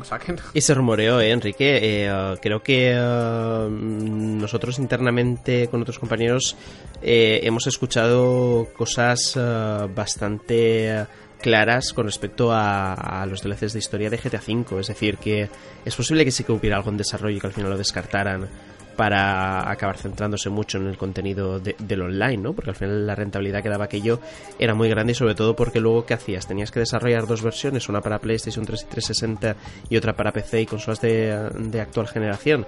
Era complicada la decisión, ¿no? Seguramente en, esos títulos, por supuesto, en, GTA 4 no, no tenías esa problemática y a lo mejor por eso al final se descartaría. Sobre GTA 4 eh, coincido contigo en, en lo que comentas, es un título seguramente eh, sea uno de los GTAs más esperados en cuanto a sensación, de, sobre todo porque eh, el cambio generacional sí, sí que fue muy clave, ¿no? Ya en el programa anterior... Es que veníamos de San Andreas, Manu. Veníamos del juego más importante de PlayStation y, 2. Y, y en programas anteriores ya hablamos, ¿no? De lo que suponía aquello de comprarte, por ejemplo, una PlayStation 3 y conectarla con el Euroconnector o hacerlo con el HDMI, ¿no? Que aquello cambiaba muchísimo. Entonces, justamente por eso la, la, grandísima expectación. Lo que pasa es que yo creo que Nico Bellic no acabó, no acabó de, de calar tanto como anteriores protagonistas eh, y luego aparte, si antes hablamos de una paleta de colores donde se, tenía muchísima importancia eh, el azul, el verde y el rosa neón, ¿no? Y creo que se jugaba así con Vice City, aquí eran los marrones y los grises. Es decir, no era un título que visualmente eh, fuera eh, acogedor, ¿no? Esa, es la, esa es la palabra que está Mm. buscando. Cosa que luego sí que cambia mucho Rockstar con GTA V. Luego en GTA V veríamos un título con unos Súper colores, claro, de colores. Con, con colores Mm. muy cálidos, muy potentes, con reforzando mucho la luz aquella, ¿no? Que se reflejaba en, en, los árboles, en el agua. eh, era totalmente diferente y es posible que ellos detectaran al final ese, ese tipo de problemas. Sin embargo, yo creo que GTA 4 si le dabas la oportunidad, ese, eh, ese esfuerzo por incrementar eh, la importancia argumental, la importancia de la historia, de, de las vivencias de Nico sí que se veía recompensado, ¿no? Si, si tenías paciencia para llegar ahí. Además, sí que tuvo ciertos problemas de rendimiento, sobre todo en PlayStation 3. Eh, la gente que jugó aquel título en, uh, en esa consola, pues eh, uh, creo que había algún, alguna que, algún que otro problema tanto con la tasa de frame rate eh, eh, como con Sí. el, eh, el popping, ¿no? Que um, era bastante Yo llamativo. lo jugué en Play 3 y el popping era brutal. Mm. Era brutal al principio, bueno, al principio y al final, porque ahí no había actualizaciones. Entonces, a- a- a- Eh, el juego, aquí, sí. aquí ya eh, sorprendía porque creo que Rockstar sí que nos tenía acostumbrados a tener una factura impecable ¿no? en todos esos títulos, pero aquí yo creo que sobre todo por, por la arquitectura de PlayStation 3, ya sabéis que era extremadamente diferente a 360, que 360 eh, fue la consola donde se desarrolló eh, la gran mayoría de títulos, sobre todo en la primera parte de la generación, luego la última sí que se desarrolló más en PlayStation 3 de forma nativa, porque era mucho más fácil. En PlayStation 3, eh, desarrolladores, creo que hemos recogido millones de declaraciones donde comentaban que era, era una pesadilla aquello, ¿no? El desarrollar en, en PlayStation Ujú. 3. Y, eh, y bueno, y coincido contigo, Enrique, con las menciones de los DLCs. eh, eran DLCs que si tenías ganas de seguir jugando a GTA, desde luego estaban al nivel de, de la entrega principal, de la entrega madre. Y me vais a permitir eh, que, bueno, tenemos también por ahí Grand Theft Auto, eh, episodios from the Liberty City. Pero voy a hacer mención únicamente porque luego en 2010, chicos, eh, viene Ahí, Red llegamos al Red momento. Dead Redemption. Creo que es. eh, podríamos hablar de nueva propiedad intelectual, aunque antes hemos dicho que Red Dead Revolver es el precursor, pero aquí el concepto cambia por completo. Estamos hablando de, eh, de coger lo que se había aprendido en los GTA y trasladarlo al western, ¿no? Con todo lo que ello implica. Es un título que sorprendió porque al, al final, sí que es cierto que tú cuando haces un GTA eh, tienes que construir un montón de edificios, tienes que construir un montón de elementos, todos ellos para que dé la sensación de una calidad eh, brutal tienen que responder bien. Aquí no hacía falta construir una ciudad gigante, simplemente tenías que hacer un escenario que fuera lo suficientemente bonito y y eh, encantador para pasarte horas y horas en él. Yo creo que todos aquellos que jugamos a Red Dead Redemption teníamos ob- obteníamos placer simplemente por recorrer el mapa de una punta u otra eh, cabalgando y, eh, y viendo cómo eh, anochecía. la- yo creo, Manu, que es la gran señal de identidad de Red Dead Hmm. eh, Redemption y lo va a ser del 2, ya está garantizado, vamos. Eh, los paseos, las eh, estampas que. Y el caballo, Javi. los, es decir, eh, ya en aquel sí, entonces, sí. ya sabemos ¿no? que, que Rockstar ha, ha invertido un montón de tiempo en las animaciones de- del caballo en Red Dead Redemption 2, pero ya en aquel entonces lo hizo. No, no teníamos precedentes de un manejo eh, tan, tan suave, tan delicado, eh, Ujú, tan preciso con el caballo como se produjo aquí, ¿no? Entonces, no era, no era algo que molestara. En todo caso, molestaba cuando, bueno, eso pasa en todos los GTA, cuando eh, intentabas leer mientras cabalgabas, ¿no? Porque había una conversación y aquellos subtítulos pequeños, eh, creo que es una de las cosas que siempre nos quejamos, ¿no? Sí, sí. Pero eh, al final, eh, aquí también Rockstar eh, prima por encima de cualquier otra cosa la historia, el argumento, pese a que, a que hay un montón de, de misiones secundarias, eh, aparecen este tipo de, de misiones aleatorias que tú vas por el mapa y de repente hay una persona a la que están atracando. Sí, los Exacto, eventos que se los llaman. eventos sí. aleatorios escritorios que, si no recuerdo mal, y corregidme si me equivoco, eh, es la primera vez que, aparecen es aquí, este título. Luego se trasladaría a GTA V de una forma más, más mm. potente y mejorada. De Rockstar, sí. sí, sí, sí. Aquí ya eh, vemos que también trata el título como, como una prueba sobre innovación que luego se, se eh, cogerá eh, GTA V también. Me encanta también de, del título que es sorprendentemente largo, porque justo cuando piensas que ya está a punto de terminarse, tienes un nuevo pack de horas que serán unas 10 horas para completar la historia. Y, es, y, lejos de pensar que, que, te puedes llegar a cansar, al contrario, agradeces esa cantidad de horas que hay en Red Dead Redemption para continuar un poquito más. Y también aquí se introduce un online que eh, desde luego chicos, no sé vosotros, pero yo le, eché también un montón de horas porque me saqué al final el platino. Creo que es de, los pocos títulos que me he sacado el platino justamente porque quería exprimirlo al máximo. Es, es, un título que me encandiló tantísimo de principio a fin que dije, mira, eh, quiero probar el online porque eh, quiero sacarme los trofeos tal y luego resulta que no solo por sacarme los trofeos, sino porque me ofrecía una serie de misiones y, y, y, de historia dentro de ese mapa que podías usar también para el online es realmente buenas. No sé si vosotros pensáis lo mismo, pero justo por eso, mm, por, por, la potencia, por la sorpresa que supuso Red Dead Redemption, al final eh, esa demanda del jugador de una segunda parte, incluso yo creo que en ocasiones más fuerte que lo que se podría desear un GTA, al menos a estas alturas, que evidentemente estamos saciados de GTA V, pero ahora en lo que el jugador de que es fiel a Rockstar, entre comillas, lo que demandaba es una vuelta al oeste. Sí, una vuelta al oeste, un retorno a, sobre todo aquella narrativa que era mucho más madura, mucho más seria, mucho más profunda que lo que veíamos en, el, lado más... Eh, eh, paródico de, GTA, porque aunque Red Dead Redemption sí que tiene también su parte de humor, pero, pero es un humor mucho más, eh, mucho más duro, mucho más comedido, eh, mucho más acorde a, la ambientación de la época. sí que tenía personajes memorables como aquel enterrador, o bueno, mejor dicho, desenterrador que se dedicaba a sacar cadáveres, o el estafador de, los, de los tónicos, pero, pero era, era otro rollo, era otra velocidad, era otro, otro tiempo a la hora de jugar eh, era abrumador. no era un juego de hacer el cabra tampoco, que era algo que caracterizaba mucho a, los GTA. Era, mm. abrumador a nivel de, de contenidos, de secundarias, de retos, de ahora vete a cazar, ahora eh, explora por tu cuenta a ver qué te encuentras. Eh, el escenario en sí era también súper memorable.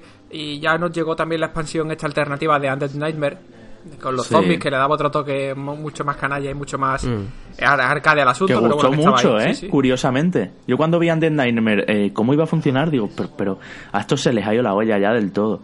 Y resulta que triunfó. O sea, muchísima gente se lo pasó pipa con los zombies de Red Dead. Porque claro, el escenario se prestaba. Y, sobre todo se sorprendía porque eh, una vez terminada, terminabas Red Dead Redemption, no, no te esperabas eh, después de ese desenlace volver con ciertas cosas. Aquí no quiero spoilear porque, yo qué sé, a lo mejor hay mm. gente que quiere aprovechar dentro de poco para rescatar y jugar a, a, a, Red Dead Redemption, por cierto, que si lo hacéis, eh, Xbox One X es vuestra consola, te hace un, un, una remasterización brutal al 4K, que aquellos de locos, que he podido probarlo yo además, y, eh, y es un espectáculo. Y, eh, y, sí, Enrique, eh, el tema de los juegos de mesa, de las cartas, de la cacería, de usar las pieles, luego venderlas, al sacarte dinero con todo ello.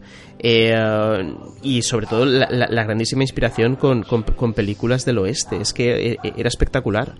Yo hay misiones de todas formas que me voy a quedar ahí con Red Dead, que bueno, pues todas aquellas de diligencias, asaltos a los trenes, todo eso creo que igual no estaba tan explorado en GTA y sobre todo que no era un mundo urbano, sino que era un mundo plenamente rural, ¿no? Que tenía algunas poblaciones, sí, pero pero bueno, donde más tiempo que nada estabas en, el campo y eso para ellos fue un reto también. De hecho, Red Dead fue el caldo, el caldo de cultivo eh, de un montón de cosas que después vimos en en GTA, V, igual que GTA V. En la montaña. Igual que GTA V ha sido el caldo de cultivo de un montón de cosas que veremos triunfales en, en pocos días en Red Dead Redemption 2. Pero antes de entrar con la entrega más masiva que ha vendido Rockstar de su saga predirecta, eh, otro título que viene apadrinado un poco como, como lo que le pasó a Max Payne. Rockstar de repente le cae en gracia un estudio eh, externo que no está vinculado a, directamente a, a Take-Two, que es el Team Bondi eh, ven que tienen una, aventura de acción y de, crímenes a nivel de guion y de con un toque cinematográfico realmente interesante, pero que no tienen la tecnología para hacerla y sin ningún tipo de problema eh, los hermanos Hauser deciden eh, firmar un acuerdo con ellos, cederle la parte tecnológica, eh, darle, eh, ¿cómo decirlo?, apoyo intelectual y de recursos y demás, y de aquí surge Leanoir. Es Leanoir, eso es año 2011 y un juego, Enrique, que Tim Bondi, para quien no lo conozca, son los creadores de aquella saga también de, de crimen en la ciudad, que era The Getaway, en Londres concretamente. Una saga muy querida en PlayStation 2 también, que llegó ahí en esos momentos de, de GTA 3 y todo eso, ¿no? Eh, L.A. Noir, un juego que recoge otra vez de, aunque es más Team Bondi que otra cosa, Rockstar no hizo demasiado aquí, pero sí que recoge ideas de Red Dead Redemption, por ejemplo, en el sentido de que es un juego muy cinematográfico, tan cinematográfico que supone un paso más allá un, un, un, salto histórico en las animaciones eh, faciales. faciales. Sí, sí. Es, es un juego que te tiene, que cuando hablas con un personaje te tienes que fijar en qué gestos está poniendo. Son... Obviamente en el año 2011 no es como sería a día de hoy, no es lo que vamos a ver en Red Dead Redemption 2 porque habrá avanzado mucho más esto. Algunos personajes están como muy muy artificiales, les ves enseguida una sonrisita así, una media sonrisa de lado que te dice que son el malo o lo que sea, pero mmm, sí que es impresionante en su momento. Sí, pero claro. y además está en este caso eh, si hablamos de campos de juegos que después se evolucionan en proyectos más gordos en el siguiente título, eh, lo que es las animaciones las pudimos ver después más tarde en GTA V. Sí. Eh, mucho uh -huh. más polidas y, y mucho más realistas. Más Paint 3. más Paint 3. Uh -huh. aquí, sí, aquí, por cierto, chicos, con L.A. Noir eh, se habló luego a posteriori que uh, Rockstar mm, tuvo que meterle muchísima mano porque, según dicen, si hubiera sido por Tim Bondi, esto no hubiera terminado de hacerse no salía. salía al nivel de calidad que, ha, que acabó teniendo, ¿no? Un título, por cierto, mejor valorado por la prensa que luego por el usuario, al menos a nivel de ventas. Yo creo que no vendió lo esperado, desde luego, y uh, justo por eso mm, es posible que no se haya ni planteado el, el, el, hacer una secuela posterior. Y me sorprendió en su día que salía la remasterización, que si no recuerdo mal la tuvimos hará año y medio, hará dos años como menos, mucho. Menos, menos. Sí, menos. La remasterización la hemos tenido ahora mismo en Switch. O sea, no, me, Switch el año pasado. Vale, pues, pues, el año pasado, sí, vale. No sé por qué eh, pensaba que era eh, hacia más. Y uh, justo si digo que mm, Rockstar uh, se, se puso por delante, dijo que si no hubiera sido por ellos no hubiera salido, ocurre un poco al revés con Red Dead Redemption y perdonad que vuelva un poco al pasado con lo que pasó con el caso de Leslie Bensis que por poneros o por haceros un pequeño resumen aquí hubo bastante controversia porque años después, no sé si fue sobre el año 2016, eh, Leslie Bensis eh, denunció a Rockstar eh, pidiéndole una indemnización de 150 millones de dólares eh, por impago de royalties. Y según empezó a comentar su abogado a raíz de todo esto, él se ve que bueno que se tomó un año sabático luego volvió a la empresa le había cambiado las claves para acceder a, a, Rockstar lo habían echado a la o, sea eh, luego lo echaron a la calle y tal y él luego empezó a contar que si no hubiera sido por él Red Dead Redemption no hubiera salido. Que los hermanos Hauser le enviaban mails y de hecho publicó varios de ellos donde uh, ellos mismos decían que el juego era un desastre a un año vistas de salir que había un montón de problemas, que la cámara no, no, les respondía nada bien y que precisaban de su ayuda para poder sacar el título porque si no saqué yo no podía salir y era una debacle tremenda. tremenda. De hecho, si, podéis eh, rescatar por ahí aquellas declaraciones y noticias porque impactó muchísimo, ¿no? Y, y el caso es que sorprende que Red Dead Redemption acabara sali saliendo tan sólido y tan bien sabiendo todo esto. Es decir, además los meses están publicados es decir, que un título de estas características a un año vista estuviera roto, porque hablan en esos términos, sorprende luego, ¿no? Y con el éxito establecido nada. Harían otro crunch y ya está. y así consiguieron que por lo menos en equipo 360 fuera muy sí, dignamente. Eh, eh. Red Dead Redemption 1, por cierto, que sigue sin salir en PC y no hay ningún dato de que salga en PC. Hace falta una consola para jugar. Aquí pasó igual. El desarrollo fue, eh, fue nativo en, en, 360, luego se hizo un port en PlayStation 3. Funcionaba bien en PlayStation 3, pero le habían pasado la, corta, no, no la cortadora de césped. Y el color, la paleta de colores también era un poco, un poco diferente, creo sí. yo. Pero, sí. pero, sobre todo se notaba en, en, los hierbajos, ¿no? En aquella época eh, la comparativa se, se, basaba en eso, ¿no? A ver qué, qué, versión tiene más hierba, esta o esta. Pues en aquel entonces... Eh, es una de las grandes comparativas entre sí. guerra de consolas, ¿eh? Os invito a que pongáis en Google eh, eso, Red Dead Redemption 2 eh, PS3 versus 360 o lo que sea. Y la primera captura que os saldrá seguro es eso, un, un campo con mucha hierba en 360 y muy árido eh, en PlayStation 3. Había, había ciertas estampas que eran un canteo. Y ahora sí. que habéis dicho, chicos, lo de, volviendo un poco a Eleanoa, y eh, que están muy de actualidad, porque le hemos hablado hace unos días del, del crunch en, en Red Dead Redemption 2. Y L.A. Noa también tuvo, irónicamente, tuvo una situación parecida porque decían que, que el máximo responsable de Team Bondi, que era Brendan McNamara, eh, lo pusieron de todo menos de persona que gestione bien sus recursos humanos. O sea, decían que era un tirano. Sí, como que apretaba fuerte al que equipo. apretaba muy sí. fuerte al equipo, que las condiciones laborales eran eh, lamentables. Él se metió en un, montón, en un montón de pleitos. Esto salió justo cuando LA no llegaba a las tiendas. Eh, no sé si fue una semana, algunas semanas antes o, o semanas después. Y la respuesta de Rockstar terminó siendo. Eh, vamos a esperar que el juego salga a la venta cuando el juego salga a la venta y al poco se supo que Rockstar había roto relaciones con, con Team Bondi y lo que cual lo cual llevó al Mm. traste la posibilidad de una secuela que pues, querían llegar a preparar otro- otros proyectos. Eh, Team Bondi la gente se terminó yendo gente del estudio terminó regalando en otros desarrolladores de Rockstar. Eh, en fin que resulta irónico que ahora se rajaron las vestiduras en aquel momento para directamente decir me voy a cargar no yo no quiero trabajar con esta gente por su política de trabajo y ahora de repente le salpique el asunto de la forma que le ha salpicado Sí, algo parecido, sí, es verdad. Bueno, eh, me voy a saltar, chicos, en el año 2012, Mass Payne 3, ya hemos hablado antes de él, y nos vamos ya al 2013, año, lo hemos dicho muchas veces, lo dice Manu muchas veces también, en que ya están las nuevas consolas ahí, es el año en que salieron PlayStation 4 y Xbox One, pero antes, antes de cerrar, eh, salió Grand Theft Auto 5.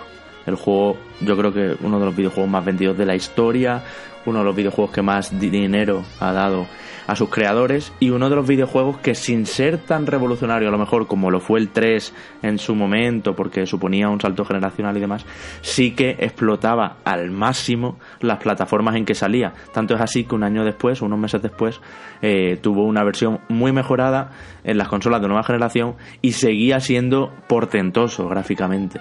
O sea que eh, fue técnicamente era espectacular GTA V y todo lo que supuso también lo, lo fue, por supuesto. Técnicamente además era espectacular. Recuerdo, Javi, verlo contigo, ponerlo contigo. eh, cuando ¿Te acuerdas? En aquel momento La en la, en la reacción y decir, mm, ¿cómo carajos ¿Qué es esto se ve así de Mm. bien y va tan fluido? Sí, sí, sí. O sea, y ya cuando llegó a la- al resto de consolas, eh, porque no es lo típico de eh, remasterización HD que ahora va a 1080, no sé qué. No, no, era todo, todo mucho más bonito, mucho más resolución, mejor iluminación, eh, ma- mayor cantidad, todo, mayor todo. cantidad de personajes en pantalla, mayor cantidad de animales. Sí. Eh, mucha más versatilidad, mucha más agilidad a la hora de jugar. O sea, esa era una remasterización. El modo en primera persona en primera medianamente bien persona, resuelto. sí, sí, sí. De todas formas, todo. eh, eh, pese a que la remasterización fue muy buena, eh, yo creo que el hito es el, el sacar todo aquello en PlayStation 3 es- eh, y, y 360. Eran máquinas que dábamos ya por, por finiquitadas en el sentido de que a esto no se le puede sacar más jugo del que tiene. Eh, Sí. eh, eh, sobre Mm. todo habíamos tenido meses antes eh, The Last of Us, unos pocos meses antes, Mm. y ya pensábamos que el tope de la generación era ese. Y yo creo que no, yo creo que el tope de, la, de aquella generación fue GTA V. Eh, sobre todo cuando fui a las oficinas de, de Rockstar y, eh, y me enseñaron en aquel entonces el título, recuerdo quedarme con la boca abierta y con el agua. Yo creo que no había visto nunca unas animaciones del agua tan buenas como las de aquel título, ¿no? Y sobre todo cuando cogías una lancha y, eh, y- y navegabas con ella y demás, eh, eh, lo veías todo que, que no te acababas de creer que estabas en, en, en esa generación todavía, ¿no? Eh, estabas casi mirando a ver el PC eh, de dónde sale, pero no había ningún tipo de PC, por supuesto. Era un título que corría en aquel entonces en PlayStation 3. Creo que aquí, no, creo no, estoy, estoy seguro, aquí sí que ya cambia el, eh, el modelo de desarrollo, desarrollan nativamente en PlayStation 3, presentan todo su, eh, eh, todo su juego en, en los diferentes avances en PlayStation 3 y luego al final rinde mejor en PlayStation 3 ¿no? que en 360. Eh, no sé si fue tema de que acabaron saque- sacándole partido porque ya sabían realmente programar de forma nativa en Play 3 o por tema de patrocinio, porque creo que fue al final un producto más ligado a PlayStation 4 que a 360.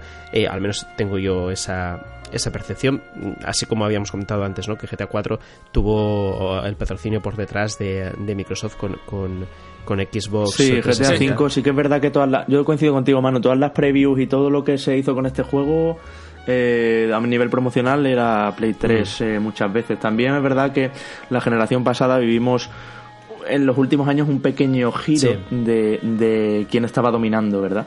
También por los exclusivos finales que salieron de PlayStation 3 que eran muy potentes. Yo imagino a lo mejor que también eh, eh, es posible que mejoraran los kits de desarrollo, porque eh, si no recuerdo mal, al principio de la generación desarrolladores se quejaban de que los manuales les venían en japonés. O sea, tú imagínate aquello, ponte a desarrollar con un manual en japonés, pues bastante complicado. Entonces, al final tuvimos ese, ese resultado que refuerza todavía más ese concepto que hemos dicho constantemente, ¿no? La calidad que atesora mm, Rockstar en todos sus juegos, ¿no? Y, se vino eh, coronado en GTA V. Yo recuerdo el único 10 que he puesto eh, mientras he sido analista de videojuegos ha sido a, GTA V y ya digo que a mí eh, he disfrutado muchísimo más con Red Dead Redemption, me lo he pasado mejor con Red Dead Redemption, pero era innegable que te encontrabas ante, ante eh, la culminación de la generación, ante un título que era masivo en todos los aspectos, que cubría todos los géneros, eh, los trataba bien, es decir, un título que es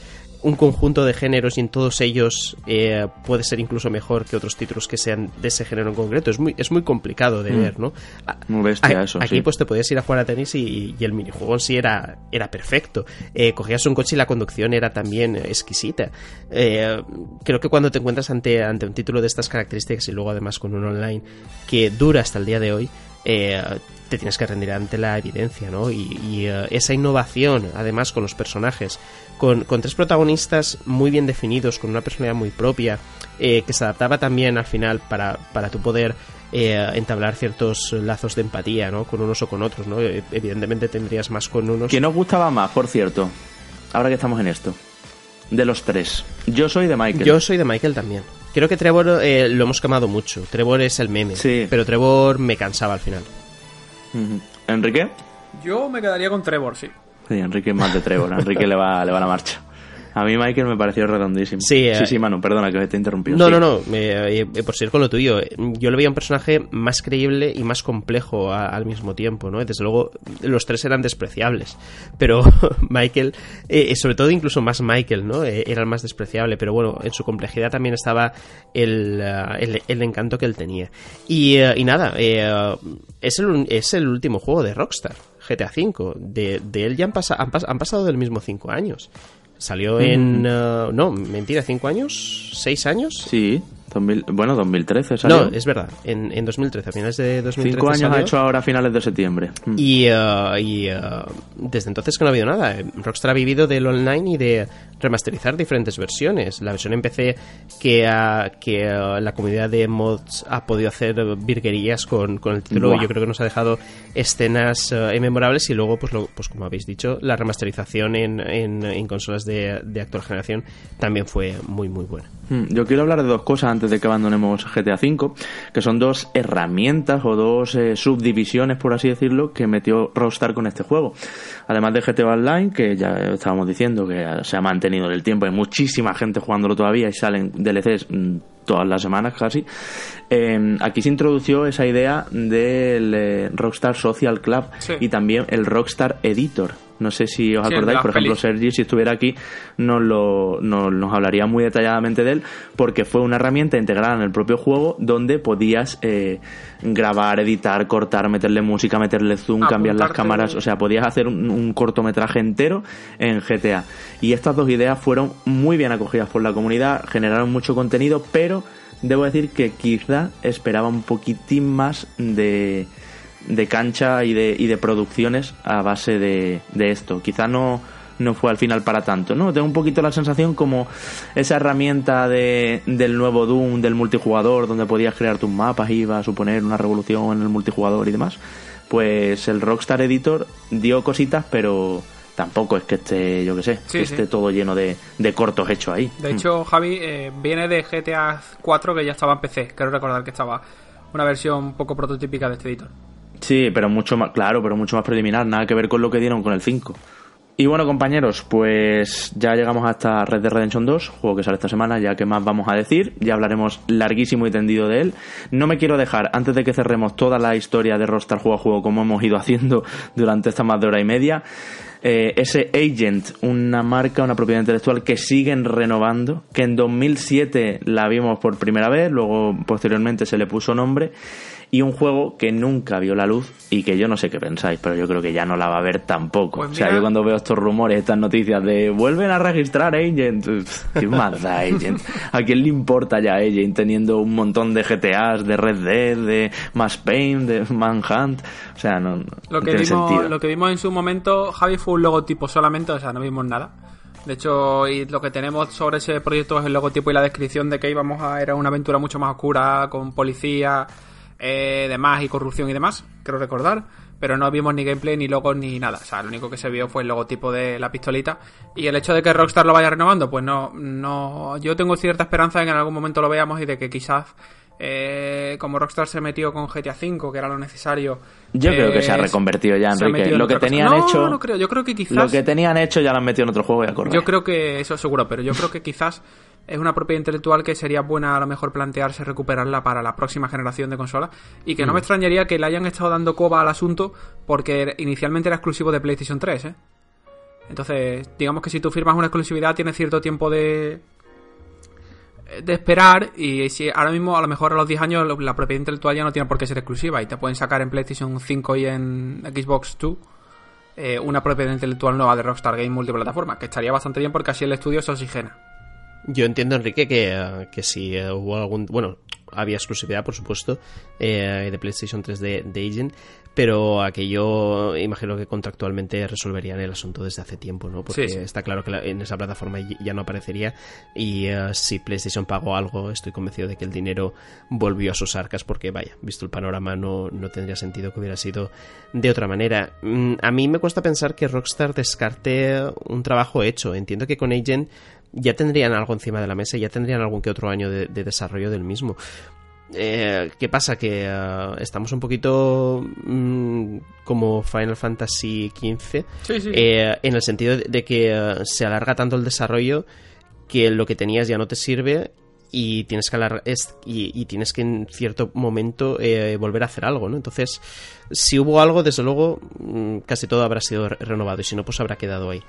Mi Eh, teoría es que es un Project Titan en Overwatch. O sea, para que os hagáis una idea. Que ya sea Yo- lo que hubo útil. Se ha cogido y se ha metido en otros juegos y ya está. Yo os lo digo, chicos, que, que- que me encantaría que eh, Rockstar sacara una nueva propiedad intelectual en la siguiente generación. Es decir, que está muy bien GTA 6, yo sé que hay mucha gente que lo espera. Eh, yo desde luego no. No porque con GTA 5 todavía estoy más que satisfecho. Que sí que siento que me están dando margen de sobra para que recupere las ganas. Pero si me traen otro título que hable de cualquier otra cosa y que me sorprenda, seguramente eh, estaré más emocionado y con más hype. Hombre, tú piensas tú piensa que, que hablando de GTA 6 o de lo que puede hacer en el futuro Rockstar, estamos hablando de, de que GTA, primera versión de GTA 5 llegaron en 2013 y que dados la posición en la que estamos hoy día, que saliendo Red Dead Redemption 2 y viendo los tiempos con los que Mm. cotiza Rockstar Games a la hora de producir juegos, 2019, 2020, 2021, 2022, 2023, o sea, pueden pasar 10 años ¿eh? sin un GTA. Sí, eh, mm, eh, contamos ocho años desde el primer eh, Red Dead Redemption. Si hacemos el mismo, el mismo cálculo, 2021 tendría que ser el año de aparición de, de GTA 6. Es posible incluso que si que es- esto por al final por cuentas esto se va a, o puede irse a una siguiente generación, el tipo de desarrollo aumente. Estamos viendo que al final cada salto generacional, cada capacidad superior de las máquinas para mover estos juegos incrementan también los tiempos de desarrollo y en compañías como Rockstar que priman la calidad por encima de otra cosa, pues, pues más aún. Así que, que vamos a ver qué ocurre, ¿no? ¿Cuál es el, el futuro que le depara Rockstar? Desde luego, el más inmediato, ya lo sabemos, Red Redemption 2, el 26 de octubre de este Ya- mes. ya Eh, mismo. ya mismo, el viernes, eh, podéis ir a las tiendas a por él. Y, eh, y, y nada, vuelvo a repetir el consejo del principio. Todo apunta a que va a ser un, un gran juego. Hemos hecho el repaso, hemos visto los precedentes. Eh, Rockstar no saca nada que no tenga una calidad eh, muy, muy alta. Luego te puede gustar más o menos, ¿no? Pero de- desde luego creo que mm, ellos merecen, por su trayectoria, al final que que tengamos más fe que a lo mejor, yo que sé, pongamos de ejemplo Ubisoft, ¿no? Que Ubisoft siempre eh, nos genera dudas con sus desarrollos eh, relámpago y con los juegos que sacan. Entonces, si lo tenéis tan claro y estáis convencidos, eh, no miréis nada, no leáis nada, dejad pasar un tiempo y cuando ese tiempo pase, nos escucháis a nosotros, leéis a otros compañeros, veis los vídeos que queráis y entonces contrastáis la opinión, ¿no? Y, Yo solo digo, Manu, que aquí mm. nos dedicamos un programa especial a una compañía, así por así, ya y que estamos muy comedidos porque estamos bajo embargo y demás y no se puede decir ni media, pero se nos puede leer entre líneas y ya está. no, vamos a decir más, ¿no? Si es que alguien tiene dudas, que creo que nadie tenía dudas ya después de todas las previews y la información que ha ido saliendo, ¿no? Bueno, Rockstar tuvo una división de películas, eh, ya súper rápido, cerrando un poco, que se nos ha echado el tiempo encima, vaya, vaya programón. Em, que bueno, se generó en 2011, ¿no, Enrique? Tú sabes más de esto que yo. Y la utilizaron para cinemáticas. La utilizaron para hacer previas cinemáticas de juegos, que ya sabéis que GTA San Andreas tuvo una especie como de película introductoria inicial que no estaba incluida en el mm. juego, y Red Dead Redemption igual. Y aparte de esto, supongo que por afición de los hosts a ciertas temáticas, eh, trabajaron en. coprodujeron un diario de un Julio, que es una película que no hace falta que os diga de lo que va. y, y Sunday Driver, que era un documental sobre un club de low riders, de estos coches que van botando sobre la carretera, eh, que vimos en San ah, Andreas, es súper mítico de, la zona californiana. Así que también tienen su toque cinematográfico por ahí metido. Hombre, lo cinematográfico, lo decíamos, es algo que se ve que se está imponiendo. De hecho, Red Dead Redemption 2, igual que el 1, es un juego purísimamente cinematográfico, mucho más que GTA en los planos y en todo. Y luego Rockstar también ha sido una compañía, lo decíamos al principio, repasamos así un poquito rápido si os parece para ya para cerrar y terminar y que esté todo el kit completo, rodeada en polémicas, por unas cosas, por otras, unas veces culpa de ellos porque han querido hacer la polémica y ole, les aplaudo, otras veces por culpa de, de lo que los rodea o de la gente que no ha sabido abrir la mente. Y otras veces también pues porque sinceramente se han pasado de la raya, ha habido ha habido de todos los tipos. Yo creo que una de las más sonadas y que todo el mundo se acordará es aquello de, de, atropellar prostitutas que explotó sobre todo en Vice City. Es verdad que se podía hacer en otros juegos, pero en los tiempos de Vice City eh, habían, vamos, yo recuerdo incluso de ver en, no sé qué informativo de la tele la secuencia completa de eh, gameplay donde cogías a una prostituta, eh, el coche se movía y luego cuando ella salía le pegabas un tiro y le robabas todo el dinero que acababas de pagar, ¿no? O sea, eso fue, eso fue muy, muy sonado y, los medios más sensacionalistas o que querían hacer ciento amarillismo, claro, se frotaron las manos con una, con una secuencia así. Pero hubo más en GTA, desde luego. Sí, de hecho, una de las más tochas y sobre todo por no repetir cosas que ya hemos comentado, el Hot Coffee de GTA San Andreas, si no os acordáis. Aquel minijuego de sí. Mantener relaciones que estaba oculto en el código, que era un, era un minijuego oficial, pero, pero no dejaba de estar oculto porque Rockstar no quería que bueno, que se viera y era algo que se tenía que haber quitado en la versión final de PlayStation 2.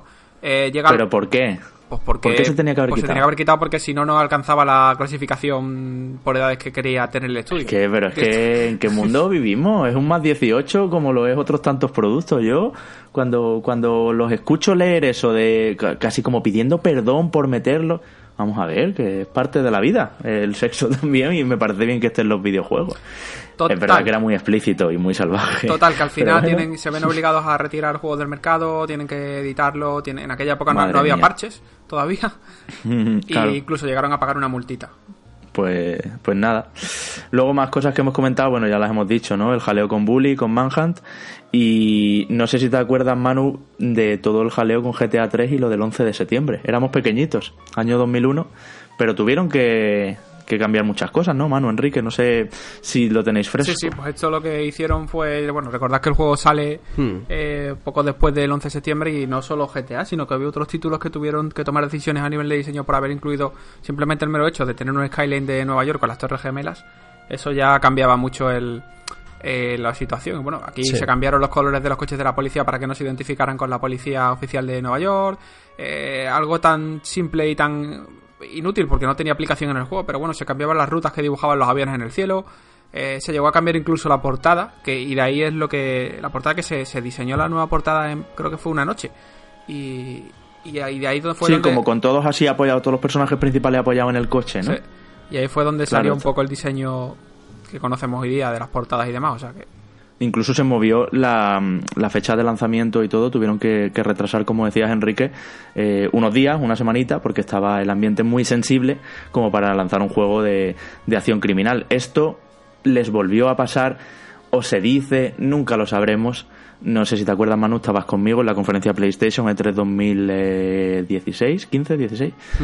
Y mm, con el jaleo aquel de iban a enseñar Red Dead Redemption, pero por los atentados de Orlando, ¿verdad? Al final estos juegos tan violentos y tan marcados por la promoción y por el marketing un asunto de estos les cambia totalmente los planes y los pueden retrasar. Se rumoreó muy fuertemente mm, en, esas fechas, además en Los Ángeles, eh, la posibilidad de que el teaser apareciera. Mm, todo apuntaba a la conferencia de PlayStation, pero justo. 2016, sí, me acabo de ver. Justo coincidió con, uh, con los atentados, bueno, los atentados, la matanza aquella de Orlando.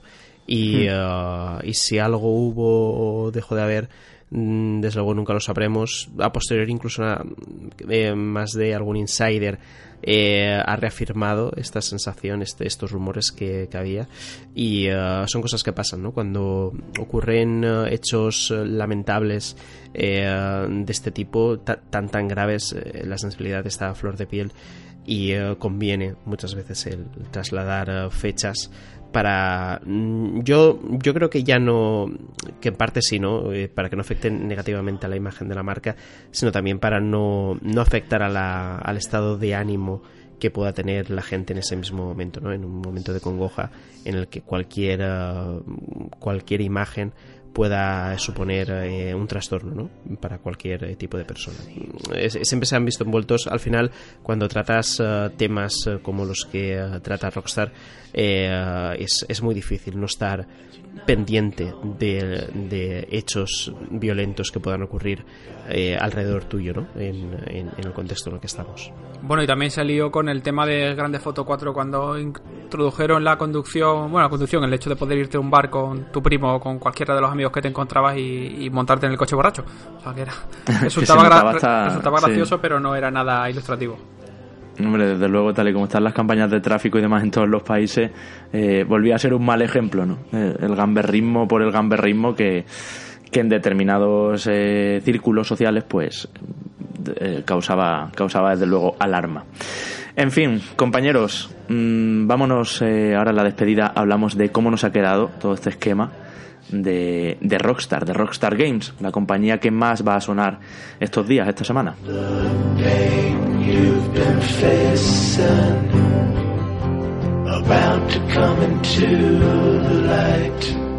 Reconectados, décimo programa, segunda temporada, que queríamos dedicar a este especial Rockstar Games. Sabéis que muchas veces en este programa de radio, también en, bueno, en nuestro canal de YouTube, en nuestras redes sociales, en todo, nos gusta dedicar espacios concretos y creemos que el lanzamiento de un juego como Red Dead Redemption 2, como decíamos al principio, merece este repaso.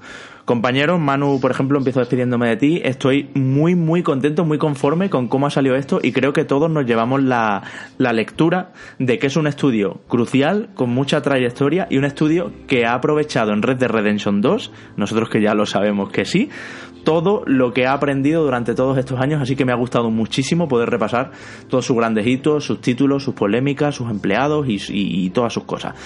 Te dejo perdido en el salvaje oeste, perdido pero contento, ¿eh? y hablamos en, en, breve sobre todo ello.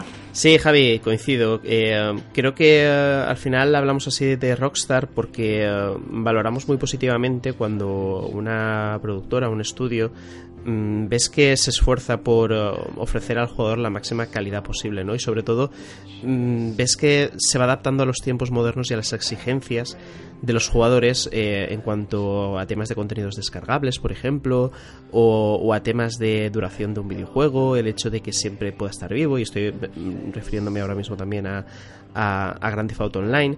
Y, eh, y, así como muchas veces metemos palos a aquellas compañías que, que no tienen una buena praxis con, con los jugadores, ¿no? que anteponen cualquier otra cosa eh, al, al propio jugador, creo que Rockstar es ejemplo de sacar unos beneficios brutales y que la gente que juegue a, sus títulos eh, quede satisfecha con ellos. No, no creo que eh, Rockstar tenga ni mucho menos ese, eh, esa mala fama que puedan tener otras distribuidoras que por temas de bugs, temas de, precipitación en el desarrollo han acabado teniendo una fama que poco a poco empiezan a corregir. ¿no? Entonces creo que en el repaso que hemos hecho ahora mismo ha quedado bastante claro cuál ha sido la trayectoria y esperamos que esas buenas sensaciones que tenemos eh, por todo lo que nuestros, nuestros compañeros nos han ido informando, los vídeos que hemos visto, eh, toda la información que hemos ido también contando aquí en el podcast se acabe reflejando mm. en un título que deje contento a, los, a las millones de personas que lo, que lo van a comprar, porque es algo que, tenemos muy claro, ¿no? Que uno puede comprarse un juego por esas referencias, pero luego hace falta jugarlo y que y que realmente se confirme. Así que esperemos por, por esos, esa gran cantidad de gente que lo vaya a comprar que salga de acuerdo a las expectativas que estamos aquí comentando. son muy altas, ¿eh? Son unas expectativas de, de juego principal, de juego capital en la generación. Bueno, Enrique, lo mismo te digo, nos perdemos ahí los tres, lo vamos a jugar los tres. Aprovecho también para recordar a todos los que nos estáis oyendo, que probablemente muchos lo juguéis, que en los comentarios de este programa, ya sea en Evox, en YouTube, eh, en las reseñas de iTunes, eh, a través de Twitter con arroba reconectadospod, en Facebook, donde queráis, nos contéis qué os está pareciendo a vosotros, qué, qué sensaciones os da, si ha cumplido esas altas expectativas o no. Eh, si os parece que arranca bien, ¿no? Que el arranque será algo que seguramente todos cuando hagamos la review eh, hayáis jugado ya. En fin, todo eso. Por supuesto, review sin spoilers la que vamos a hacer. Ya nos la estamos preparando muy bien. Estamos metiéndole, como digo, las suficientes horas, no solo a llegar hasta las líneas de crédito, sino a todo lo demás que rodea a este mundo que es gigantesco y, que vais sin ningún tipo de spoilers y que podéis escuchar en radio si no queréis ver imágenes del juego. Pero bueno, todo eso ya la semana que viene. Yo os invito a ello y nosotros vamos a seguir ahí perdidos como Enrique, como Enrique también ha querido unirse porque esta review sí no va a haber uno que pregunte a los demás, eh, perdón, los demás preguntando a uno, sino que los tres estamos inmersos, ¿verdad, tío? Sí, sí, ya nos vemos la semana que viene. Yo, como ya lo habéis dicho todo, lo único que os voy a decir es que nos vemos en Armadillo. vale, pues nada. Es eh, el, eh, el, la, cita, ¿no? La cita donde, donde va a ser. En fin, cita también para todos esos eh, patrones de nivel 3. Ya sabéis que queremos comentar siempre al final de, de, cada programa. Patrones que, por cierto, tanto nivel 3 como nivel 2 están muy activos, ¿eh? Con los streamings estamos haciendo ahí un montón de, partidas. Hemos estado jugando a Soul Calibur, a Call of Duty y, y los juegos que quedan y que seguramente también se quieran encerrar en Red Dead Redemption 2, como son 32 Patas, Weird, Javier Vázquez, Mazag87, Cristian Gómez Oliver, Héctor Rojas, Snake, Elías Nieva, Toteo M, The Trophy Slayer, Fernando de la, Hermosa, Neo Parker, Alejandro Izpisua, Daniel Cruzado, Mazinger, Flub, Daniel Ro, Leonardo, Wilarango, Igor L, Miguel Pérez Carasol y Carlos Beltrán. Un saludo a ellos, un saludo a todos, disfrutad de este juegazo que se nos viene encima y nos escuchamos en siete días. Hasta luego, chao chao.